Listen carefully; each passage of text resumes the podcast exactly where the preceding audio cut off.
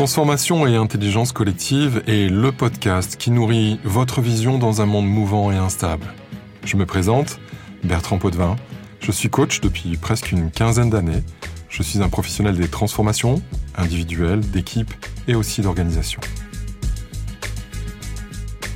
Dans ce monde en transformation, le monde du socio-médical est un monde qui est particulièrement chahuté, dont on voit tous les jours les effets négatifs ou positifs pour nos proches ou pour nous-mêmes. Et dans cet univers, le monde plus spécifique de l'accompagnement du grand âge est un monde qui a été ces derniers temps au cœur de l'attention médiatique avec l'affaire Orpea. Le sujet pour nous était de ralentir et de regarder avec un œil neuf des gens qui sont très présents et qui pourtant nous semblent assez inconnus. Qui sont les acteurs qui accompagnent nos anciens dans leur fin de vie, c'est-à-dire les grandes organisations d'EHPAD Pour cela, nous allons recevoir Rémi Boyer, le DRH du groupe Corian, un des grands opérateurs de cet univers, et Stéphane Hugon, sociologue de l'imaginaire et membre de la Fondation Corian. Je leur ai posé la question de l'intelligence collective pour faire face aux grandes transformations de ce secteur. Alors, ce que je vous propose, c'est de juste commencer par vous présenter de manière assez euh, synthétique, et après on rentrera dans quelque chose d'un peu plus étayé. Rémi Oui, vas-y. Bonjour, je m'appelle Rémi Boyer, voilà, j'ai 56 ans, je suis le directeur des ressources humaines du groupe euh, Corian, qui était un des leaders euh, européens du soin et du service à la personne âgée et fragile. Merci Rémi. Stéphane Bonjour, Stéphane Hugon. je suis sociologue. Je suis le cofondateur du cabinet Eranos, qui travaille sur la transformation sociétale. Ok, super. Ce que je vous propose, c'est euh, de prendre un petit peu plus de temps maintenant pour juste nous, raconter euh, quels, ont été vos parcours, euh, peut-être même depuis le bac, parce que ça a aussi un intérêt pour des gens un peu plus jeunes qui pourraient avoir un intérêt à comprendre la complexité aussi d'un parcours, de ce que c'est qu'un parcours professionnel. Rémi, tu veux commencer? Avec plaisir. Donc moi j'ai un peu trois vies. J'ai une première vie euh, dans l'enseignement et l'administration, puisque je suis euh, agrégé d'histoire à, l'origine, et donc je me destinais à des études euh, universitaires, comme Stéphane. et puis j'ai bifurqué avec... Tu es normalien, c'est ça? Je suis normalien, voilà. J'ai bifurqué avec un petit passage dans la vie politique il y a fort longtemps, au cabinet de François Bayrou à l'époque, quand il était ministre de l'éducation nationale en 1995. C'était à l'époque les grandes grèves de 95, voilà, avec un petit clin d'œil à, aujourd'hui. Et puis à partir de là, j'ai basculé dans le monde de l'industrie où j'ai passé euh, quasiment 20 ans comme euh, dans les, dans les fonctions de ressources humaines et de secrétariat général. Industrie lourde, comme on dit, hein, industrie euh, sidérurgique, avec Usinor à l'époque, qui est devenu Arcelor, puis ArcelorMittal, donc c'est une grande fusion euh, internationale de l'acier. ensuite, j'ai passé sept ans chez PSA, un moment difficile pour le groupe, c'était la grande crise automobile des années 2010 qui ensuite est devenu Stellantis. Et donc depuis, euh, depuis euh, presque sept ans, c'est ma troisième vie chez Corian, donc dans le monde du service à la personne, donc rien à voir avec l'industrie lourde, euh, dans un monde évidemment très différent de l'industrie dite lourde, mais avec des problématiques de ressources humaines gigantesques et omniprésentes. Merci beaucoup. On aura l'occasion de justement de, de, creuser un petit peu ces différentes vies et puis aussi en quoi ces différentes expériences ont nourri ton expérience actuelle. Stéphane euh, bah j'ai un parcours, moi je suis un méridional au départ. je suis né du côté d'Aix-en-Provence. Et en arrivant à Paris, je pensais avoir terminé mes études, mais en réalité, je ne faisais que les commencer. Suite à une, rencontre avec quelqu'un qui allait devenir mon directeur de thèse en sociologie, qui était euh, à l'époque Michel Maffezoli. Et euh, voilà, et j'ai euh, mené en, arrivant à Paris à la fois des études universitaires jusqu'à ma thèse, et en même temps, j'ai fait différents travaux euh, qui consistaient à essayer de trouver le récit, entre guillemets, le, le, roi clandestin de l'époque, comme, comme, on l'appelle, pour essayer de trouver une, une, application à cette sociologie qui a une dimension à la fois historique, un peu métaphysique, etc., et sur lequel j'avais comme ambition d'essayer de, de, de, de, la mettre, de faire sortir la sociologie hors de l'amphithéâtre, de la mettre là où on en a peut-être le plus besoin, euh, j'avais ce pressentiment qu'il existait un déficit dans les organisations françaises, euh, un déficit sur la question du récit. Euh, du récit, c'est-à-dire à la fois du mythe fondateur de la plupart des organisations et de la manière dont chacun s'approprie un récit et donc trouve à la fois un rôle et une place qui lui soit compréhensible et légitime. Voilà. Et tout à fait modestement, avec mon associé, on, a, on a construit Eranos donc en, 2005, depuis 18 ans, où on a essayé très justement de faire cette, cette jonction entre les sciences humaines et le monde des entreprises et des organisations. Merci Stéphane. Donc vous êtes le pontifex hein, de la sociologie. Euh, et comme vous êtes des pontifex euh, dionysiaques, vous avez commencé par travailler, je crois, pour Pernod Ricard. Et oui. Alors en fait, ce qui est drôle, c'est que tout en faisant ma thèse, euh, j'avais donc toutes sortes de relations avec des, des gens intéressants, des gens qui avaient des questionnements, à la fois dans le domaine du luxe et dans le domaine de, euh, de la convivialité, puisque le, marché euh, de Pernod Ricard n'est pas celui de l'alcool, qui est, un, produit dérivé de quelque chose de plus essentiel, qui est celui de la convivialité, du lien. Euh, donc effectivement, on a, travaillé avec eux depuis toujours en réalité. moi j'aime bien cette industrie-là, parce qu'en fait c'est un, un, une industrie qui a dû très rapidement se rendre compte qu'une analyse purement rationnelle à la fois du produit et du consommateur individuel, sur le fond, n'avait plus de prise sur leur marché. Et c'est aussi pour ça que moi j'ai travaillé pas mal avec les, maisons de luxe, euh, qui ont été aussi nos premiers, parmi nos premiers clients. Euh, et dans ces deux secteurs, à la fois chez Pernod Ricard et dans les grandes maisons de luxe françaises, il y a ce besoin de, de faire du symbolique, du relationnel et du récit, euh, d'en faire une chose sérieuse, d'en faire un asset immatériel, et donc de se doter à la fois intellectuellement et pas seulement en termes de sensibilité, parce que tout le monde a une sensibilité de ce que c'est que, euh, que, la convivialité euh, dans, les moments de réjouissance avec, en buvant un apéritif ou dans cette magie qui est autour des marchés du luxe. une fois qu'on dépasse cette intuition-là, il faut pouvoir la rationaliser, en faire un atout pour l'entreprise, pouvoir donner des, des, noms, des, indicateurs et pouvoir le piloter et le, mettre dans, dans, sur un, voilà, un, tableau de pilotage comme d'autres euh, comme d'autres assets de l'entreprise beaucoup plus matériels. Merci, merci pour cette introduction. Euh, une des raisons pour lesquelles j'avais envie de vous réunir tous les deux, c'est aussi parce que tu fais partie de la fondation scientifique euh, du groupe Corian et que tu as mené un certain nombre d'études, d'études qualitatives justement sur les imaginaires. On aura l'occasion d'y revenir. ça m'intéresse justement là-dessus, Rémi. Tu nous disais tout à l'heure euh, tes trois vies, euh, qui sont finalement assez complémentaires. Euh, la thématique de ce, de ce podcast et de cette émission, c'est la transformation ou les transformations et l'intelligence collective. L'intelligence collective est parfois assez mal comprise, les transformations sont assez mal vécues, alors que s'il y a bien une, une vérité qui est apparue au fil de ces années, c'est que la seule certitude, c'est l'incertitude, et donc que la transformation est, tout le temps présente, euh, à bas bruit ou à, haut bruit, comme on le vit en ce moment. Euh, qu'est-ce que tu, qu'est-ce que tu as, qu'est-ce qui est apparu, qu'est-ce qui a émergé au fil de ton expérience? Qu'est-ce que tu en as retenu pour ici et maintenant pour ton métier de DRH du groupe Corian? Euh, immense question, euh, mais bien entendu, euh, la conviction que j'ai acquise, y compris avec l'âge, hein, parce que je suis plus non plus un jeune homme, c'est que la transformation, elle est, elle est permanente et elle ne, peut pas, il ne peut pas en être autrement. Nous, nous transformons en permanence nous-mêmes. Notre corps se transforme, notre environnement se transforme, notre vie se transforme. Donc, on dit souvent que la crise, la crise, cette notion de crise, et Stéphane Hugon pourrait en parler bien mieux que moi, mais et, continue, comme s'il y avait un monde avant la crise et puis un monde après la crise, c'est tout le temps la crise. Hein, euh, crise des années 70, euh, crise des années 80, crise des années 90, crise des années 2000, crise Covid, crise, crise, crise. Bon, et en fait, euh, je m'aperçois depuis que je, travaille en fait hein, que je suis en crise, je vis dans des mondes en crise.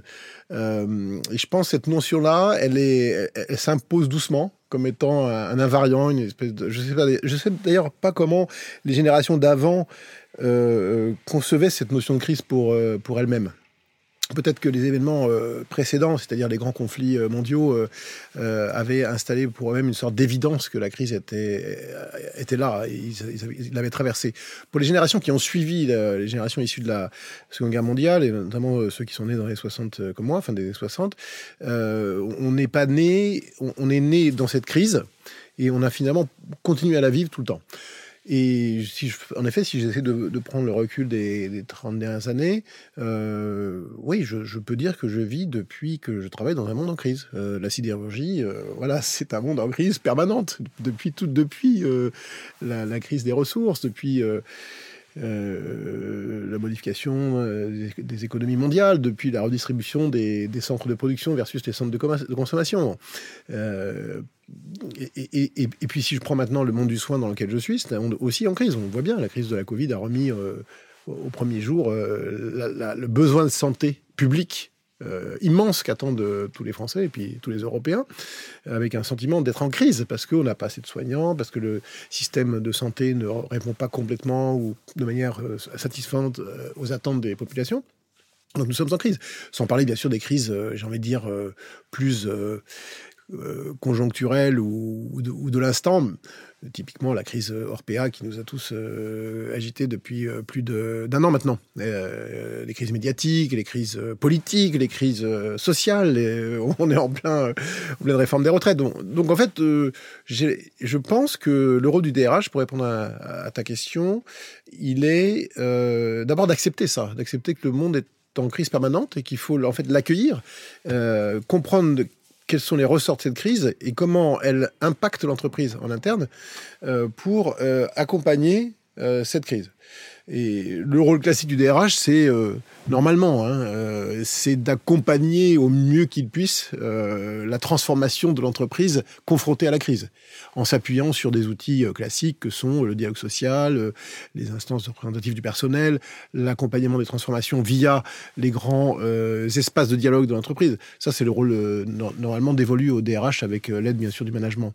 Donc, je dirais que c'est un peu dans l'ADN du DRH quand même non seulement de vivre avec cette crise, mais de la de l'interpréter au bon niveau avec le management et de mettre en place les outils qui vont faire en sorte que le corps social traverse cette crise sans trop de difficultés. Voilà. C'est de l'aïkido. En gros, ce sont les arts martiaux, c'est une orientalisation du monde puisque le point dur doit devenir un point d'appui. Ça? On peut le voir comme ça. Je, effectivement, il y a, il y a cette acceptation et souvent euh, le travail que nous faisons nous RH, c'est de de faire comprendre à nos collègues qui sont confrontés euh, les collègues dits opérationnels, c'est-à-dire ceux qui sont confrontés tous les jours à la vie de l'entreprise, à la marche de l'entreprise, euh, à la vente, aux ressources humaines quotidiennes, euh, aux, problèmes de toutes sortes, de leur faire comprendre que la, crise fait partie de leur vie professionnelle et leur vie quotidienne, et que ils sortent toujours du bon d'une crise. si je reviens sur mon exemple de la crise Covid, Bien sûr que c'était euh, massif, mondial, euh, éprouvant, euh, mais, mais au fond, même prenons la crise Orpea, bien sûr que c'était extrêmement violent, y compris pour nous et sur un plan médiatique. Mais finalement, cette crise fait ressortir des points positifs, des points d'amélioration globaux ou collectifs du système. Tu parlais d'intelligence collective, qui sont directement issus de cette crise. et, c'est là que l'intelligence collective s'exprime. Sont de quelle nature pour vous? Voilà. Qui sont de quelle nature pour vous, justement, les apprentissages euh, de la crise européenne, justement Je pense que la crise européenne combinée à la crise Covid, hein, parce que ça, les deux marchent ensemble. Les grands apprentissages, c'est, je, pense, euh, comprendre cette attente de, qualité de soins et de santé publique euh, immense qui est exprimée par tout le monde. de comprendre aussi cette angoisse du grand âge, puisqu'on va rentrer dans une, on est entré dans une société, société du vieillissement où la part des plus de 60, 65, 70, 75 va croissante. Donc comprendre ce que ça veut dire pour euh, la société dite plus jeune, comprendre aussi ce que ça veut dire pour les personnes euh, âgées et fragiles aussi. Euh, ça, c'est un immense apprentissage de la crise. je discutais récemment avec un, maire d'une petite ville qui m'expliquait à quel point il est en train de repenser sa ville, notamment les parcours de personnes âgées, parce qu'il a beaucoup de personnes âgées dans sa petite ville, et que toute sa ville n'est pas adaptée euh, à ses déplacements. aux déplacements, aux, aux, courses, à l'aide. Et, voilà, c'est un bon exemple. Je pense que le, maire d'une petite ville, s'il a deux tiers des gens qui ont plus de 65 ans, euh, le vieillissement s'impose à lui. Euh, donc voilà, je pense qu'un des apprentissages de la crise, c'est aussi ça, c'est le fait que collectivement, on s'est emparé, politiquement je ne sais pas, mais en tout cas collectivement, on s'est emparé de ce sujet du, du grand âge qui s'invite dans la société française et qui doit trouver des réponses collectives grâce à l'intelligence collective. Merci Rémi. Stéphane euh, Oui, j'aime bien ce que vous dites parce qu'en définitive, ça fait émerger quelque chose que, qu'on a longtemps mis de côté, qu'on a un peu euphémisé, qu'on a un peu contourné, mais qui en réalité s'impose à nous désormais, euh, et peut-être d'autant plus fort qu'on l'a évité, c'est cette crise démographique. Et derrière cette crise démographique, ça, ça, embarque, si je puis dire, et ça mobilise un, imaginaire fort, euh, qui est assez nouveau, et qui vient euh, s'opposer à un imaginaire euh, antérieur, qui était celui de, l'après-guerre, qui est un, on va dire, un imaginaire de l'héroïsme, du jeunisme, et qui nous a, je pense, involontairement amené à mettre de côté et à détester tout ce qui touche justement à ce qui est de l'ordre du naturel, c'est-à-dire l'évolution, la nuance, la vulnérabilité. La vulnérabilité, et, un, principe fondamentalement euh, euh, naturel et écologique, c'est-à-dire que le cycle de la vie et de la mort est quelque chose qui est durablement inscrit dans notre euh, inconscient collectif et qui pourtant a été mis de côté pendant peut-être justement cette période de, l'après-guerre. Et, et, c'est pour ça qu'aujourd'hui, on a une, cette crise, et là je vous rejoins, c'est-à-dire que euh, cette crise, crisis, hein, euh, qui donne en français les critères, euh, et le, le, le, crible, c'est-à-dire ce moment de lucidité où il faut reprendre, accepter que des choses ne fonctionnent plus, mais qui distingue le bon grain de livret, c'est-à-dire qui nous dit ce qu'il faut faire désormais. Donc il y a un principe de lucidité, un principe d'accélération qu'on a tous vécu avec notamment la crise Covid, la crise sanitaire, qui d'un seul coup a dessiné des solutions que tout le monde avait en tête mais qu'on n'avait jamais mis en place, y compris des choses très pragmatiques comme le rapport aux outils, etc. Donc si je reviens sur cet imaginaire du jeunisme, il, est, aujourd'hui établi euh, que nous passons sur un autre registre.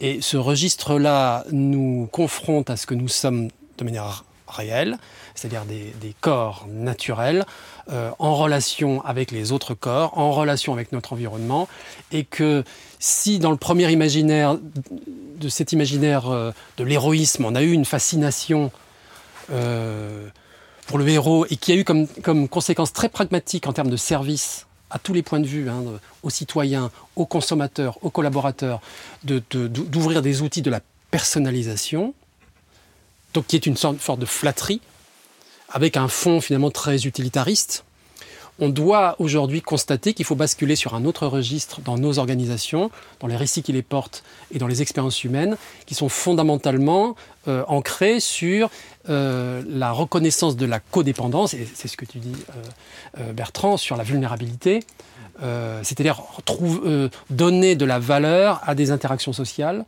redonner des mots et des dispositifs et euh, des process, de manière très pragmatique, sur ce qui nous lie les uns avec les autres. Euh, en, sociaux, on, utilise souvent euh, une... On a, eu cette espèce d'obsession, entre guillemets, de la distinction. Et aujourd'hui, on se rend compte qu'il faut rentrer à nouveau dans quelque chose que les, Asiatiques connaissent bien, qui est la question du lien, la nature du lien. Moi, j'ai découvert, puisqu'on parle, parle, un petit peu d'Asie, euh, Eranos a ouvert un, cabinet à Séoul, en Corée, et, euh, en fait, euh, j'y suis allé beaucoup. J'ai eu cette chance. je crois que je connais pas grand-chose à, Séoul, mais que je commence à comprendre ce qui se passe à Paris, en fait. C'est la définition de l'anthropologue, hein. partir pour mieux se connaître. Le détour anthropologique. le détour anthropologique, exactement. Et je me suis rendu compte à quel point nous avions, dans la culture populaire, dans la culture des organisations euh, et des entreprises, parfois une compétence extrêmement fine sur la connaissance individuelle du profil de poste, de la formation, du besoin, c'est-à-dire d'une compétence individuelle très poussée et souvent très efficace euh, de l'acteur individuel. Et combien, et c'est ça peut-être l'enseignement coréen, on sous-estime les gisements de valeur qu'il existe dans les interactions qui existent entre les personnes la discussion qu'on a eue justement sur l'intérêt de l'outil Belbin. Euh, Exactement. Même pour, pour vous. Exactement. Et, c'est aussi parallèlement à ça, pour rebondir sur ton propos, alors ça, ça fait écho à d'autres discussions qu'on a eues qui n'étaient pas ici, euh, sur le retour finalement assez surprenant, alors qui ne l'est pas dans le fond, hein, euh, sur, on, on, en a souri sur le mot compte triple au Scrabble, le retour entre Gemeinschaft et Gesellschaft, entre ce qui fait société et ce qui fait communauté, avec, semble-t-il, un retour très puissant du besoin de communauté, et donc de la chaleur du lien versus la rationalité et la fraîcheur, pour ne pas dire la froideur, de ce qui nous fait être en société en tant qu'individu libéré mais très seul. Oui, mais exactement. On a, été dans, un, dans une émancipation qui fondamentalement était qui passait par la distanciation vis-à-vis de l'autre. Il fallait s'arracher à la communauté, s'arracher à son destin. Il fallait être dans une, un peu rupturiste comme ça. Il y a tout un imaginaire de l'émancipation de soi qui consiste toujours par une forme de douleur. Et euh, c'est inscrit aussi dans notre culture psychologique. Hein. C'est euh, euh, bah, les langues, les langues locales versus la langue le français. Exactement. et toutes ces et toutes ces acculturations qui sont, comme tu le dis, doloristes d'une part, et, qui sont toujours en rupture avec son clan, sa tribu, et en tous les cas, sa mère déjà. Et, donc, la, et donc la chaleur du lien. Et cette chaleur du lien, euh, en fait, je crois que c'est. Et, là, je rejoins ce que, euh, ce que vous disiez, Rémi, c'est-à-dire que le, le, le, le, bon côté de la crise, des crises d'une manière générale, euh, et en particulier de la crise sanitaire, et, et chez Aranos, on a fait pas mal d'entretiens juste après le premier traumatisme, qui a été le, le premier confinement dont on fêtera d'ailleurs le, triste anniversaire des trois ans dans quelques jours. Euh, et c'est très intéressant de voir à quel point, derrière cette, euh, rupture, il y a eu euh, quelque chose qu'on ne s'accorde jamais, qui est en fait l'introspection. Et chacun a pu faire un peu une introspection sur quel est le sens du travail que je fournis depuis toutes ces années, quel est le sens de cette énergie que je donne à cette institution qu'est l'entreprise, Qu'est-ce que j'attends en retour désormais de cette entreprise? Qu'est-ce qu'elle doit faire pour moi? Il y a quelque chose qui est apparu, c'est que euh, le fait d'être en distance, je vous garantis que pour un sociologue, parler de distanciation sociale, c'est quelque chose d'assez violent. On s'est rendu compte qu'il manquait quelque chose et que, et, que ce vide, cette béance sociale, nous montre à quel point euh, nous avions sous-estimé la valeur de tout ce qui fait finalement euh, cette ces solidarités rurales ces, formes familiales, ces, formes de quartier, ces formes de voilà toute cette petite ce que le, le, le, Michel Maffezoli appelait la viscosité sociale, c'est tout ce qui échappe. C'est le sociétal plutôt que le social, si je puis dire. C'est toutes, c'est les micro-relations, c'est les routines d'entreprise, c'est les, formes d'adhésion. C'est le territoire plutôt que la carte. C'est le territoire plutôt que la carte, etc. C'est-à-dire avec une, une, une, une espèce de, de, densité qui est à la fois émotionnelle, qui est relationnelle, ces petits rites d'échange, etc. Toutes ces petites choses qui sont très largement sous-estimées, y compris dans l'entreprise, euh, sont en réalité quelque, chose qui est une culture, qui est une valeur, et ce qui, donne la, cohésion et la cohérence aux organisations. Euh, pour peut-être finir sur ce point, je me rends compte qu'il y a une, des définitions euh, que, se donnent les sociologues sur leur objet d'étude, et souvent je l'ai dit un peu par ironie euh, dans les entreprises dans lesquelles j'intervenais, c'est-à-dire que le sociologue ne s'intéresse pas aux personnes individuelles. Il y a plein de gens qui le font beaucoup mieux que les sociologues.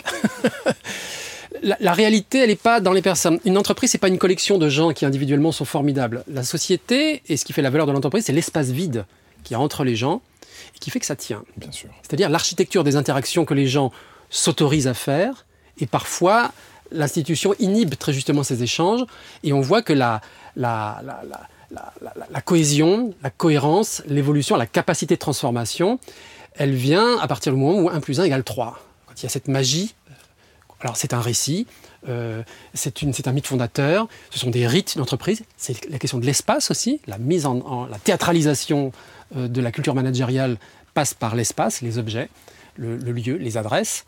Et c'est faussement dérisoire que de s'intéresser à l'organisation de l'espace. En fait, ça traduit quelque chose ça autorise et ça inhibe des relations. Voilà. Et des liens. Et des liens. Pour revenir là-dessus, on a eu, euh, on voit apparaître, et Rémi, je vais te donner la parole juste après, on voit apparaître justement par rapport à ce besoin de chaleur, de relation, euh, d'authenticité dans la proximité, on voit apparaître de nouvelles formes, en tous les cas, euh, intergénérationnelles, entre autres avec des gens qui sont soit dans les résidences senior service, soit dans des EHPAD, avec des tout petits enfants.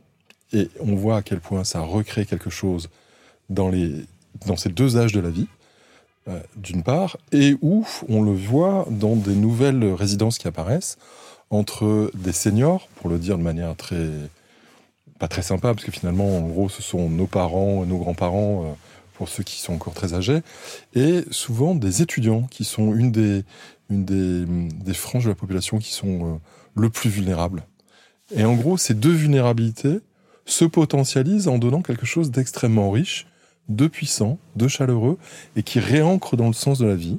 On le voit apparaître de manière aux marges, aux marges pour l'instant. Euh, comment ça vous est adressé pour vous? Euh, Comment vous l'adressez vous-même? Comment, comment ça se passe? Alors effectivement, c'est un mouvement qu'on voit apparaître plutôt dans les pays d'Europe du Nord, hein, euh, qui font ça depuis longtemps, où on va mélanger dans des habitats communs des, des étudiants qui ont en gros pas les moyens de, de se loger euh, et qui sont contents de trouver un, logement, et puis des personnes âgées euh, euh, voilà, fragiles qui... où on va avoir, comme tu dis, une espèce d'échange en fait. Hein. Je te donne du temps, mais j'ai un logement en contrepartie et, et, ça marche plutôt pas mal dans ces pays-là, notamment aux Pays-Bas, aux pays scandinaves. en Allemagne aussi. En Allemagne aussi, voilà. Alors, pour moi, qu'est-ce que ça veut dire ça? Ça veut dire qu'il y a une, tente des deux côtés de lien, euh, société du lien, chaleur du lien, euh, et, finalement de rompre l'isolement, parce que euh, qu'est-ce qui se passe quand on devient âgé, fragile? On est progressivement ségrégué, on est progressivement coupé, soit des siens, euh, par la force des choses. Euh, je me souviens de mon père à la fin de sa vie, il me disait euh, ce, qui est, pénible dans, le fait de vieillir, c'est que tous ses amis partent les uns après les autres, jusqu'à soi-même. Bon.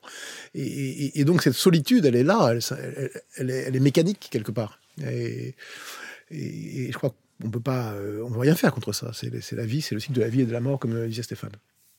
Bon, ce qu'on voit dans les enquêtes qu'on fait, notamment avec la Fondation Corian, c'est que de quoi souffrent les personnes âgées? Au sens large. Hein. C'est cette espèce de coupure imposée, alors euh, certains sociologues appellent ça l'agisme, cette coupure imposée euh, par une espèce d'âge pivot, pour, faire un peu d'humour, euh, qui en fait ferait basculer une personne parce qu'elle a 65 ans, 70 ans, 75 ans, 80 ans, 85 ans, dans un autre monde. Mais non, mais non. Les personnes âgées chez Corian, qui ont en moyenne 89 ans, euh, souvent d'ailleurs les gens ne savent pas, ils disent, euh, quand on leur dit que la moyenne d'âge c'est 80 ans, 89 ans dans les maisons de retraite, ils disent Ah bon, c'est si âgé, que ça euh. Alors ils, pensent tous que les gens chez nous ont 75 ans, 69 ans. Mais non, mais non, les gens sont âgés, ils viennent dans les maisons de retraite parce qu'ils n'ont plus d'autres solutions possibles que d'aller dans une maison assistée, médicalisée, entourée. Bon, et ce que nous disent ces personnes âgées souvent, c'est que ce dont elles souffrent le plus, c'est ça, c'est le, sentiment d'être coupées, rejetées, isolées de la société. C'est des personnes âgées dans les maisons de retraite, elles demandent à voter. Euh, quand elles votent pas, elles sont pas contentes. Sauf si bien sûr elles peuvent plus voter euh, euh, pour des raisons de capacité intellectuelle ou physique.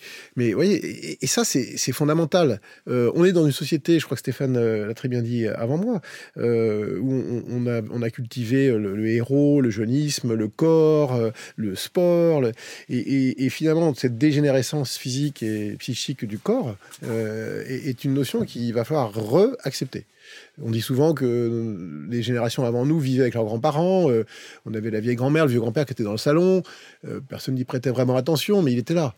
Euh, et on est passé à une société qui a coupé ce lien naturel en, finalement professionnalisant, et c'est mon métier donc je, ne critique pas, en professionnalisant la gestion du grand âge et du très grand âge. Or, ce dont on s'aperçoit tous, c'est que ces gens, ils ont d'abord besoin de liens. Et si une autre étude qu'on a faite, c'est sur la connexion, la connectivité des personnes âgées. Euh, il y, a un chiffre que peu de gens euh, savent, mais il y a plus de 85% des personnes âgées dépendantes qui sont chez nous qui sont connectées qui ont un smartphone, une tablette, un téléphone, qui ont besoin d'être appelés. Euh, voilà. Et donc c'est ça le, la plus grande souffrance, c'est de se sentir coupé du monde. je pense à, euh, à mes beaux-parents qui sont des personnes très âgées, mais avec toute leur tête, euh, eh bien, elle est aussi connectée que, que toi et moi. Hein. grâce à Internet et ces nouveaux outils que le Covid a en plus poussé, euh, elle est totalement autonome. Je, et parfois, il parle plus avec nos enfants que, nous, que nous-mêmes avec nos enfants grâce aux... Donc ce lien, il est là. Alors, le lien intergénérationnel, il est intéressant pour proposer des solutions euh, de, mixité euh, sociale et, intergénérationnelle, de transmission aussi, hein, là où la société a progressivement coupé euh, les générations. mais pour autant, moi, ce que j'entends dans tout ça, c'est d'abord une attente de, de liens hein, forts et de rester connecté à tous les sens du mot à la société, à la vie en fait. C'est merveilleux, tout à fait. je pense que je pense qu'on est en train de redécouvrir. On redécouvre ça et je pense que la réforme sur les retraites, euh, si elle, elle, appelle autant de, de, mobilisation dans notre pays, euh, qui est le dernier pays d'Europe à, aller au-delà de, de, 62 ans de, l'âge de la retraite, c'est peut-être ça aussi, c'est cette angoisse en fait. Hein, de... Terrifiante de l'absence de lien et de la coupure et du rejet. Exactement. et, pour terminer on, voit bien, on voit bien à quel point la question du, en fait, on va travailler jusqu'à la mort et on n'aura pas le temps de vivre. Mais alors ça, c'est un vrai débat. C'est qu'hier, je discutais avec des Espagnols, euh, des collègues espagnols de Corian, qui me disaient que bon, non seulement l'âge de la retraite en Espagne est de 67 ans comme euh, en Allemagne et dans d'autres pays d'Europe, mais un, des, un des, personnes avec qui je parlais disait mais euh, l'Espagne est en train de réfléchir même à passer à 70 ans. Et lui, il me disait en, en, plaisantant à moitié que il, peut s'imaginer que le gouvernement espagnol pourrait pousser jusqu'à 75 ans l'âge de la retraite. Donc, dans le débat actuel français, c'est du chinois. Euh, et, mais euh, beaucoup de gens aujourd'hui à 65 ans qui sont en bonne forme, avec bien sûr des différences par CSP, et il faut, faut, garder tout la durée de travail, ça, mais ne se voient pas arrêter à 65 ans. Ils se voient continuer à travailler d'une manière ou d'une autre. Et, je termine par là parce que je peux être trop long, mais le, DRH, dans son. Moi, je, je, je, crois que nos métiers sont en train de changer parce qu'on a été habitués, nous, les DRH de mon âge, à considérer que quelqu'un de plus de 55 ans, il faut pas être hypocrite, c'est comme ça qu'on a travaillé. Euh, bon, bah voilà, était sur la pente descendante, il fallait doucement euh, commencer à aménager la, fin de carrière, voire la sortie de carrière. Aujourd'hui, on est dans un monde totalement différent, euh, où il va falloir repousser cet âge à 65 ans. 65 ans, mais en tout cas 10 ans en plus. Et, concevoir des carrières longues différemment. Oui, merci, tout à fait. Justement, pour revenir sur cette question du, en fait, finalement, du pivot du lien, euh, ce que tu viens de, de créer, très clairement poser. Euh, peut-être que tu pourrais partager avec nous une étude que vous avez faite. Je ne pense pas qu'elle soit sous NDA, donc euh, sur, la, sur le plaisir dans le grand âge. Parce que ça aussi, c'est quelque chose qui peut même être tabou sur le fait que justement, on a aussi une vie après l'EHPAD. Oui, c'était. Euh, alors, pour, resituer un peu cette, cette, petite étude, c'était euh, lorsque la fondation euh, Corian n'était pas encore une fondation, mais un institut pour le bien vieillir, qui avait été la première formule hein, qui avait été mise en place. en fait, il y, avait un. Cet institut s'était donné pour, pour objet de, de documenter, de travailler sur la question du bien vieillir et notamment la question du lien. Euh, et, d'ailleurs, pour être tout à fait honnête, moi, je, je siège en, tant euh, que, sociologue au comité scientifique de cette fondation. Euh, et j'ai le plaisir d'y être maintenant depuis quelques années. Et j'avoue que quand j'y suis allé, je n'avais pas de prédisposition en termes de, compétences ou de terrain. la, question de, l'intergénération ou du grand âge n'était pas du tout ma spécialité en tant que sociologue, et c'était quelque chose que j'avais peu traité dans le cadre d'Eranos, de, de, de, la société de conseil. Euh, mais à vrai dire, j'ai été séduit par l'idée euh, que, que, la question du lien, c'est-à-dire cet espace invisible dont on parlait tout à l'heure entre les personnes, euh, puisse être travaillé, documenté et qu'on allait, le prendre au sérieux. À l'époque, c'était Philippe de Normandie qui, s'occupait de l'Institut. Il m'avait proposé de, rejoindre ce, comité et je lui avais dit que euh, pour moi, ce serait intéressant. Euh, non pas pour ce que, je, sais, ce que je suis capable de faire, mais par le fait même qu'il accepte dans un cénacle qui était essentiellement des spécialistes de la santé, qui étaient quand même beaucoup des médecins, de mettre d'autres apports, euh, euh, d'autres sensibilités, disons-le comme ça. Euh, au-delà de moi, d'ailleurs, ça s'est bien évidemment élargi, avec des journalistes, des historiens, des designers, donc des sociologues, des anthropologues. Aujourd'hui, c'est Serge Guérin qui pilote ce comité scientifique. Donc je trouve que c'est un signe fort que donne Corian, et, au-delà de Corian, un signe de cette industrie de considérer que les métriques euh, qui vont animer, mesurer et piloter ce secteur euh, accueillent de, nouveaux indicateurs. Euh, et ces indicateurs sont la question du, lien, de la nature du lien, de la qualité du lien, de l'expérience relationnelle, des architectures d'interaction, de tout ce qui touche au sens, au toucher, à l'aptique, euh, et pour reprendre le jeu de mots de, de on a été dans une société de l'optique, c'est-à-dire une société qui, rationalise et qui tient à distance, qui préserve du contact et qui met à distance pour objectiver les choses. Nous rentrons dans une société de l'aptique, aptos, donc le, le, sens, le toucher, l'expérience du sensible. Et je crois que nous rentrons, et je suis content que Corian le, le prenne euh, à bras le corps, euh, dans un monde où de toute manière la société se construit par des interactions qui sont des interactions de corps des interactions de, subjectivité collective. euh, des questions de communauté, de, de Gemeinschaft, comme tu, comme tu évoqué tout à l'heure. C'est-à-dire que nous ne sommes pas une collection d'agents intelligents qui, rationalisation, qui rationalisons pardon, sous contrainte, qui était l'analyse de ce qu'est un collaborateur, de ce qu'est un, consommateur, pourquoi pas même un citoyen. Nous sommes aujourd'hui euh, des corps euh, réticulés, des corps glorieux, pour le dire de manière un peu plus mystique, et, euh, et, voilà. Et ça, c'est très visible sur certains secteurs. C'est ça qui est drôle, c'est que le luxe l'a compris depuis longtemps. Hein. Le luxe qui était euh, un, modèle économique et organisationnel fondé sur l'individu flatté, ça n'est plus le cas. Et les grands groupes l'ont compris. Et euh, on le voit très, de manière très concrète depuis une vingtaine d'années maintenant avec Eranos. L'élément clé du, du, du marché du luxe, c'est pas l'individu, c'est le petit groupe. C'est les affinités tribus. électives. C'est des petites tribus. Alors pour revenir tribus, justement là-dessus, le plaisir et le grand âge. Et donc le plaisir, pardon de cette digression. euh, et donc à un moment donné, c'était parmi, je crois, les premiers, les, les premiers Je sais travaux, que tu as du mal à y euh, croire dans le fond, mais, mais est-ce que tu peux y aller enfin Bon, bon, d'accord. euh, et, et, donc je crois que c'était parmi les, premières, les premiers travaux qui sont publiés hein, de, de l'Institut. Euh, L'idée était de prendre un espèce de contre-pied d'essayer de ne plus considérer les personnes âgées comme ces choses un peu fragiles euh, qu'il faut préserver avec un rapport un peu prophylactique, médical, etc. C'était intéressant de prendre le contre-pied et toutes les discussions qu'on avait eues à l'époque avec le comité, c'était de dire, euh, bah oui, en fait, on va parler de plaisir, on va, on va briser la glace. Pourquoi? Parce que les gens qui sont aujourd'hui euh, dans les EHPAD, alors c'est une étude qui a déjà quelques années, mais les gens qui rentraient dans les EHPAD étaient justement les personnes qui avaient inventé le corps puisque c'était les gens qui euh, euh, avaient fait la, la révolution fait de la, la contre-culture des années 70. Exactement, ont inventé un corps, ont inventé euh, euh, la sexualité, ont inventé les rapports entre les gens, ont déconstruit une forme institutionnelle, etc. Donc c'était intéressant de voir comment, euh, une fois qu'ils sont en, en, en, fin de vie, disons-le le comme ça, quel est leur imaginaire, qu'est-ce qu'ils ont transmis. Voilà. Donc on a fait cette étude sur qu'est-ce que le plaisir.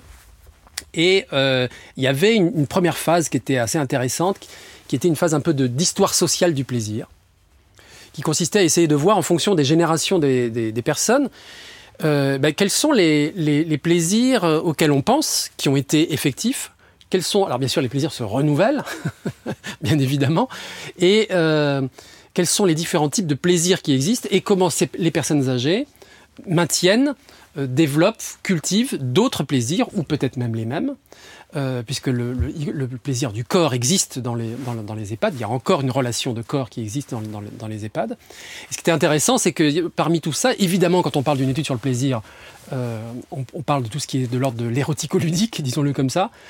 Et en fait, bien évidemment, on oublie qu'il existe toute une frange de plaisir qui ont été un peu occultés par cette dimension un peu libératoire, hein, un peu d'après-guerre, et qui a énormément de, de, de plaisir y compris corporel, de contact, de, mise en contact des corps. Il y a tout un imaginaire de la peau qui est très présent aujourd'hui, qui est sous-estimé très largement. Auquel, alors, il y a pas mal de gens, il y a quelques personnes qui, ont, qui travaillent, des designers, des anthropologues qui travaillent sur ces sujets-là, mais je pense que là, il y a un gisement très intéressant. Et qui se concrétise comment? Et qui se concrétise tout simplement sur les rituels de la vie quotidienne, les rituels d'accueil, les rituels de présentation, les rituels de, salutation. Une manière, c'est une manière, par exemple, et je sais que, euh, que chez Corian, euh, euh, on a été très attentif à ça, c'est-à-dire comment est-ce qu'on peut transposer des, des rites de, contact physique pour structurer une journée et pour en, en, rentrer pleinement dans ce que j'appelais tout à l'heure une économie de la considération. Les, les, personnes ne sont pas des gens que l'on gère, ce sont des gens avec qui on habite.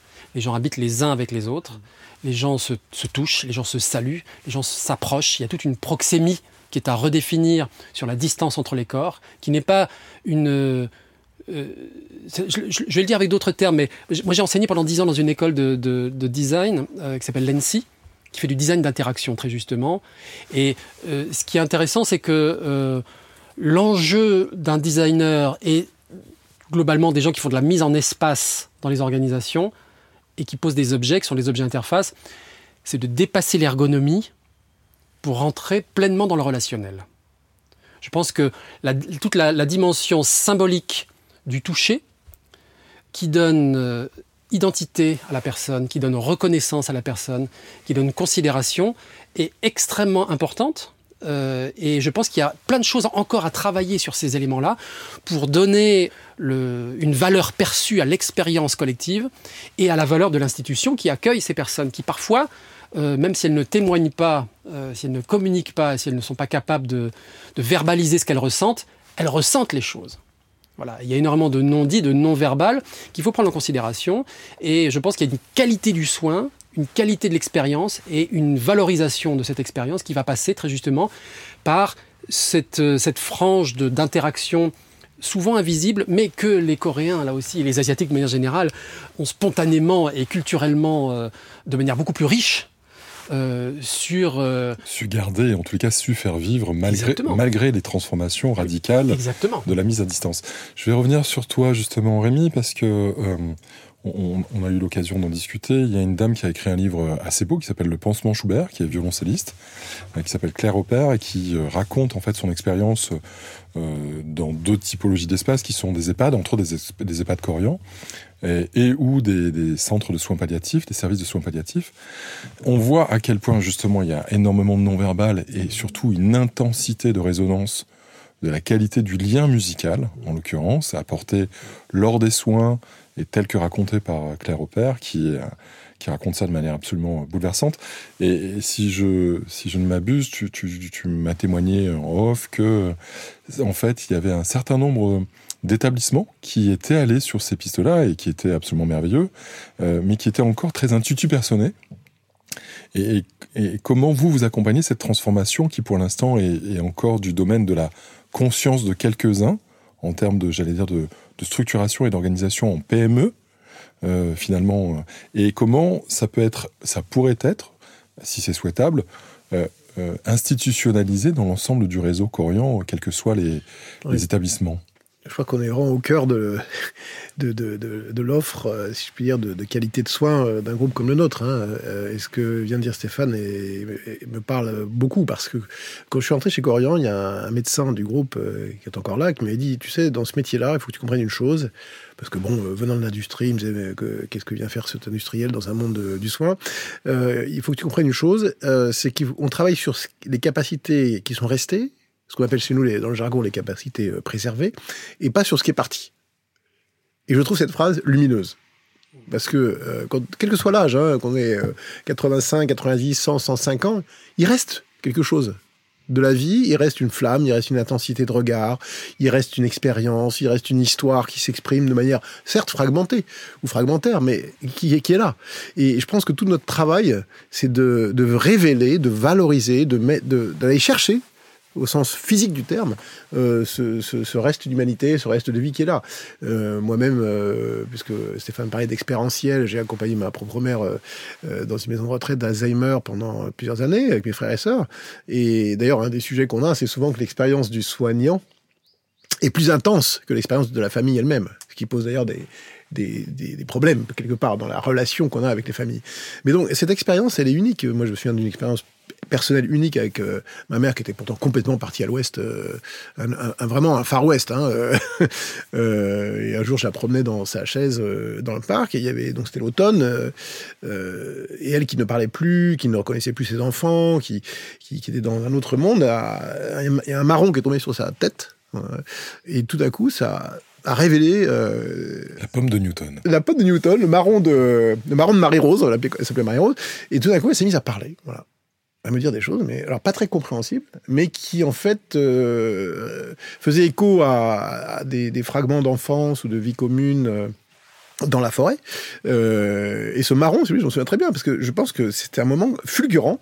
C'est comme un éclair de lucidité, de vie, de, de joie. C'est extraordinaire de... quand même. Ça. Extraordinaire. Et, et ça, euh, là, je donne ma propre expérience. Mais chez nous, de nos 60 000 euh, soignants là tous les jours, ils vivent ça tout le temps. Et moi, je, vais beaucoup dans le, dans le groupe, je vais beaucoup dans les sites, et je suis toujours frappé par ces petits gestes qu'on ne voit jamais. Puisqu'on vit dans un monde extrêmement caricatural, euh, très médiatisé, où euh, on va montrer à la télévision euh, des images fracassantes, choquantes, de la maltraitance dite institutionnelle. Bon, c'est ce que voient les gens. Mais si on prend la peine, parce qu'on est confronté soi-même à, la grande maladie au grand âge, de, de, de, prendre du temps, de passer du temps avec ses soignants, de regarder comment leur journée est faite, et de voir tous ces, moi ce que j'appelle, c'est tous ces petits gestes tout l'indicible. du quotidien, tout l'indicible, tout, le vocabulaire de l'intimité. Tout l'implicite et l'intime. Voilà, et, de, la fragilité. Moi, je pense à toutes ces femmes, parce que c'est beaucoup de femmes chez nous, 82% hein, de femmes tous ces petits gestes euh, euh, quotidiens, ça peut être une caresse, ça peut être euh, aller chercher chez l'individu en fait ce qui ce qu'il a encore envie, ce qu'il a encore envie de faire. Donc je réponds à ta question sur le, ce qu'on appelle l'art thérapie, qui se généralise beaucoup dans les EHPAD notamment. C'est comment aller chercher ses capacités préservées via l'art. Euh, ça peut être la musique, ça peut être la, la peinture, euh, le dessin, euh, l'expression artistique. Je pense là, j'ai une image en tête qui est une maison de retraite médicalisée aux Pays-Bas où un, un, passionné du bois a aménagé, grâce à la directrice, un petit atelier avec un tour à bois et il passe ses journées à faire des objets en bois qui sont magnifiques alors que c'est un monsieur très âgé, euh, qui, est, très, très fragile, mais euh, voilà, il fabrique tout un tas de trucs. C'est fantastique. Bon. Et donc, il y a un certain nombre de directeurs, directrices d'EHPAD qui, euh, pendant le Covid notamment, ont fait venir l'art, puisque les EHPAD étaient fermés. Donc, il fallait faire rentrer d'autres formes d'expression de la relation dans les EHPAD. Effectivement, à Paris ou en France, il y a plusieurs EHPAD qui ont expérimenté des musées virtuels, du théâtre à distance. et, je pense que toutes les formes d'art permettent d'aller chercher euh, dans la vie des, individus, des gens, des, résidents, des patients, euh, des souvenirs qui sont capables d'exprimer de manière formelle ou informelle.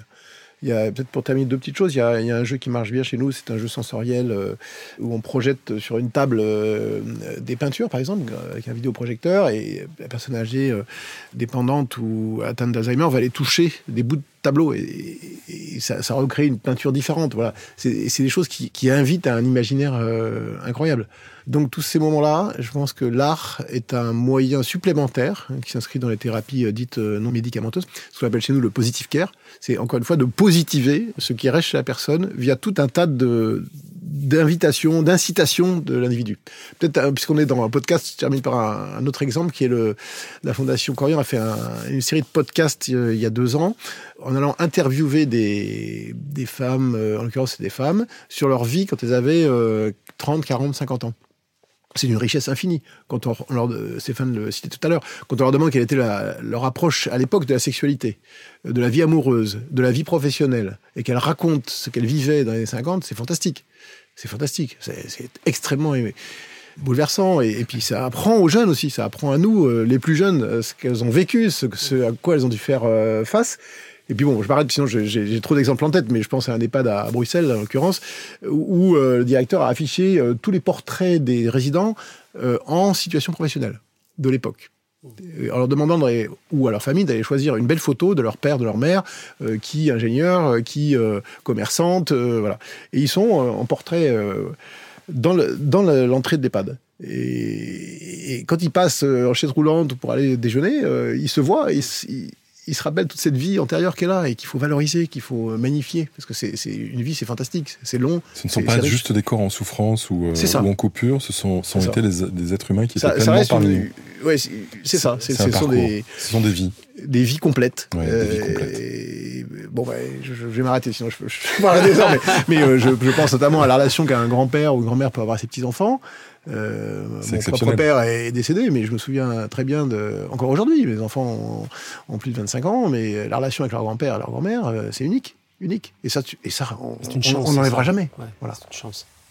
Ça me fait penser à la, question de la filiation qui, pour moi, est, le, on, a un problème aujourd'hui, euh, on en a plein, mais parmi les problèmes, on, a, on en a un dont on parle peut-être pas souvent et qui pourrait être l'objet d'une écoute et peut-être de quelques solutions, c'est la question de la filiation. J'ai le sentiment qu'on est dans un...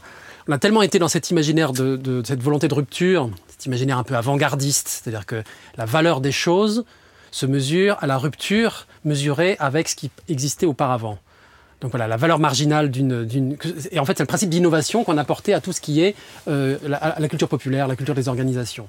Ce faisant, euh, on a accéléré un, phénomène de rupture, un phénomène de, voilà, d'émancipation qui a des côtés bien évidemment extrêmement positifs. Mais passer euh, aujourd'hui euh, dans, un, dans le contexte tel qu'il est le nôtre, c'est-à-dire une, crise, on va dire, de ce mythe du progrès, ou une crise des, des formes d'aspiration du politique, par exemple, des questionnements spirituels qui ne trouvent pas leur, de, de, quoi accueillir, etc. Donc, et du coup, plus que jamais, et y compris dans les entreprises, on a besoin d'un récit qui permette d'établir une filiation. Et je crois qu'il y a bon nombre de, problèmes qui pourraient être résolus à partir du moment où on rétablit un amont et un aval. D'où la puissance de l'exemple de Rémi sur, sur ce patron de, de l'EHPAD de Bruxelles qui, qui, rappelle juste que ces gens ont eu une vie. Exactement. Et que ce ne sont pas juste des, des corps en souffrance ou en dépendance. Exactement. il y a, y, a, y a, quelques années, euh, bah, juste avant le Covid, on avait fait euh, chez Ranos un gros chantier sur le phénomène gilet jaune. Donc, qu'est-ce qui s'est passé avec les gilets jaunes, etc. Donc, euh, donc on, fait des entretiens avec des, avec des gilets jaunes. Alors, on va dire, gilets jaunes, ça ne veut pas dire grand-chose, parce que ça regroupe des gens de conditions et de situations extrêmement différentes, hein, des femmes seules ou des, des gens... voilà. Bref. Et en fait, on ne comprenait pas la violence du, la violence du mouvement. C'est cette espèce de radicalité. En fait, on a commencé à comprendre quand on a justement questionné les gens sur leur relation avec leurs parents et leurs grands-parents. C'est-à-dire à, sortir de cette espèce d'échelle qui est purement individuelle et d'essayer de voir, euh, voilà, exactement, Ou local, du rond-point. Exactement, le, et le, pourquoi le rond-point, par exemple. Et on s'est rendu compte que euh, chez les Gilets jaunes, il y avait beaucoup de gens dont les parents et les grands-parents étaient d'origine très modeste, des paysans ou des petits artisans et que c'était des gens qui étaient de culture extrêmement modeste, mais qui avaient quelque chose qui est extrêmement, extrêmement euh, fort et riche, qui est la dignité. Il y avait une dignité de la culture populaire qui était extrêmement forte. Et euh, ces gens-là, pour plein de raisons, ont été en rupture par rapport, euh, par, par, souci d'émancipation. Ils ont souvent le bac, bac plus 2, ils ont des métiers de service, ils partent de, cette, de, de leur lieu d'origine, donc ils sont en rupture avec la communauté. Hein, la Gemeinschaft, on y revient encore, rupture avec la famille. Ils accèdent à une émancipation qui est sur le papier, c'est-à-dire une émancipation euh, par le travail, par la consommation et par le bien immobilier. Ils se retrouvent dans des maisons qu'ils ne connaissent pas, dans lesquelles ils sont seuls et dans lesquelles ils s'ennuient, et dans lesquelles d'un seul coup ils se disent mais finalement on m'a menti. Le récit d'émancipation par le travail, qui pourtant quelque chose qui a porté, on va dire, tout l'après-guerre, il y a une faille dans ce récit. Et cette faille, c'est l'idée que on a oublié quelque chose de fondamental euh, et qui s'est révélé après encore, hein, ce que je disais tout à l'heure à propos du, Covid, c'est-à-dire qu'on a oublié la qualité du lien social. Et donc, le Covid, qu'est-ce que c'est? Pas le Covid, pardon, les gilets jaunes un des aspects, ça, ça, ça, pas tout, mais un des aspects, c'est en fait c'est une crise de la désorientation, c'est une crise de la filiation. D'où les, les ronds-points. Et d'où les ronds-points, parce que sur, euh, euh, parfois on a ironisé sur ces, ces, barricades, cette festivité, euh, cette, et dans, dans, les, dans, les, dans, les entretiens, les gens nous parlaient de fraternité. Mmh. Ils disaient que quand ils étaient enfants, ils étaient parfois trois ou quatre générations à table. Il y avait des tablés de dix personnes. Et 15 euh, ans après, ils se retrouvaient tout seuls devant leur télé. Et ça, c'était insupportable. Et c'est donc la révélation, finalement, de la loyauté. À qui, quelle est mon identité réelle ou perçue? Exactement, ça, je peux, si je peux intervenir, ça me parle beaucoup ce que, ce que dit Stéphane, parce que je me souviens au début, quand je suis arrivé chez Corian, j'avais donc peu d'expérience du secteur du soin et, donc je visite des EHPAD comme euh, n'importe quelle nouvelle arrivée et, j'arrive dans un site euh, où dans l'entrée il y avait un monsieur qui était là et, je le regarde et bon c'est un monsieur quand même fragilisé euh, déjà atteint de, de maladies neurodégénératives et je le regarde voilà comme ça dans les yeux et il me dit ne me regardez pas comme ça vous ne savez pas qui je suis hmm. et du coup, euh, ça m'a interpellé. Et après, je l'ai revu. Et puis, j'en ai parlé à la directrice qui m'a dit Ah, ben, si vous saviez, monsieur X, euh, quelle est sa vie. Et donc, j'ai décidé d'arrêter mon programme de visite euh, professionnelle en tant que DRH. Et je dis bah, je vais, Est-ce que vous me permettez d'aller passer du temps avec ce monsieur? Et il m'a déroulé sa vie, si vous voulez, pendant une heure. C'était un roman, quoi. C'était une, fiction, c'était une narration totale. J'étais, j'étais fasciné. C'était le magnifique, c'était Belmondo, mais qui avait. c'est, ben, une très bonne image. C'était un ancien policier, justement, euh, puisque tu parles de Belmondo, euh, un ancien policier qui avait euh, mené des missions, mais incroyables, quoi. Un vrai film. Et, des gens comme ça, il y en a partout. Et ça sera peut-être ma vie quand je serai à cet âge-là, la vôtre. Et c'est cette reconnaissance exprimée dans ce que Stéphanie sur les Gilets jaunes cette attente de considération, de reconnaissance de ce qu'on a été ou de ce qu'on est. Mmh. Euh, et les lieux d'expression de cette singularité, c'est ça le sujet.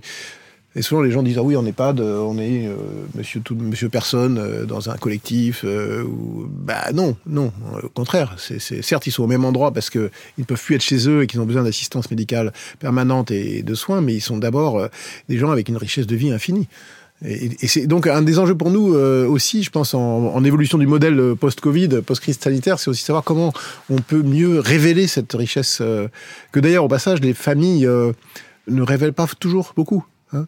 et c'est par le, lien entre le, résident et, le soignant et l'entourage que, ce lien va progressivement se révéler. Et moi, je trouve ça extrêmement fort. Révéler des vies, faire parler des gens sur ce qu'ils ont vécu, c'est d'une richesse immense, y compris pour les générations futures.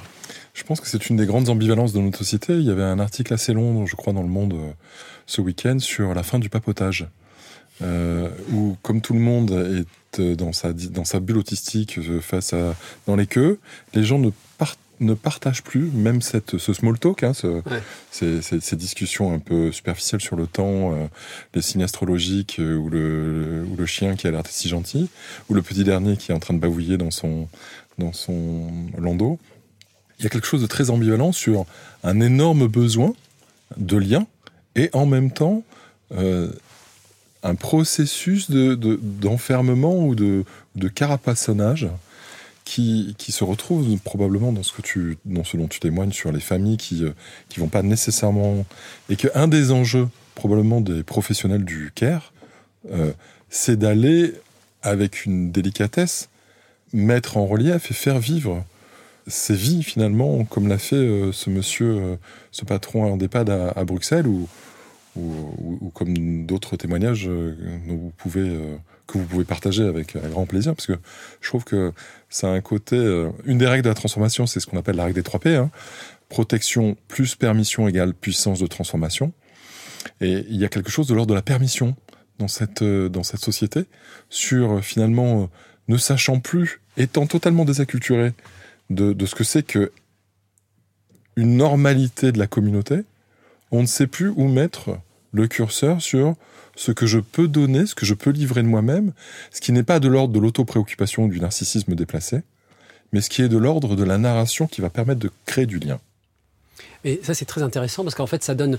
Si on arrive à prendre ça en conscience, il y a des conséquences en termes d'organisation qui peuvent être fortes. Parce que pour l'instant, quel que soit le secteur, la plupart des, entreprises ont augmenté la relation d'écoute, de compréhension, d'analyse, d'accompagnement, euh, de coaching, etc., individuellement avec l'ensemble de l'écosystème, que ce soit les collaborateurs, que ce soit la relation client, que ce soit la relation fournisseur, etc.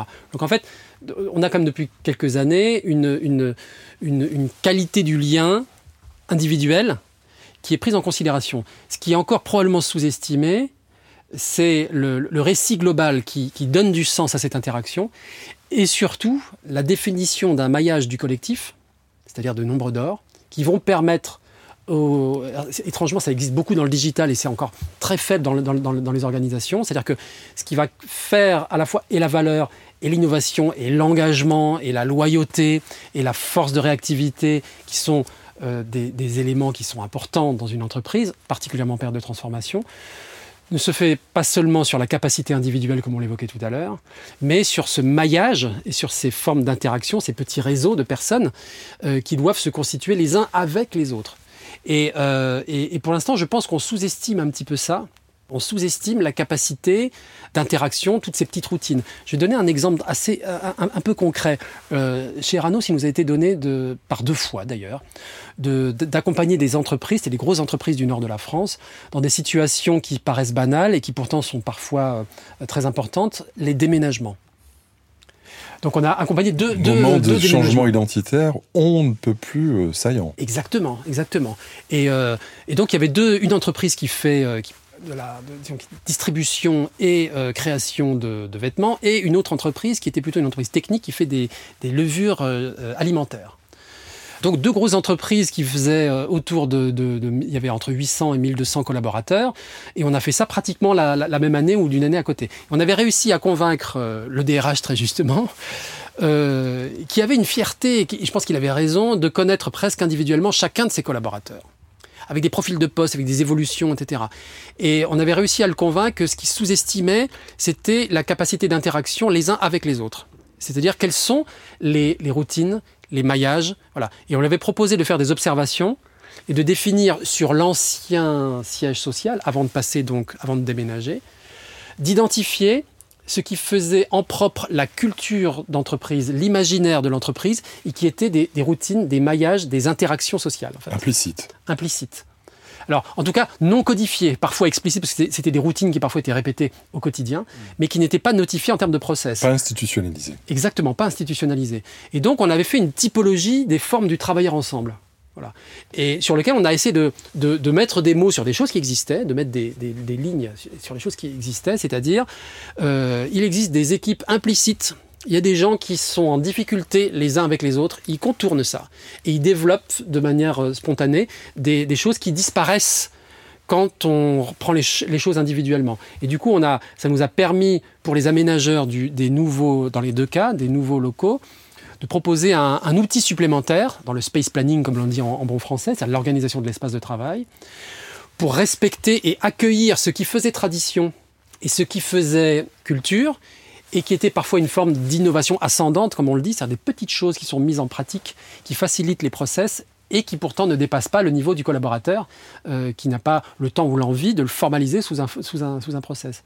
Et donc cette, cette dimension-là, et là je reviens à mes Coréens, c'est-à-dire cet espace vide qu'il y a entre les personnes, euh, la valeur du vide, il faut la notifier.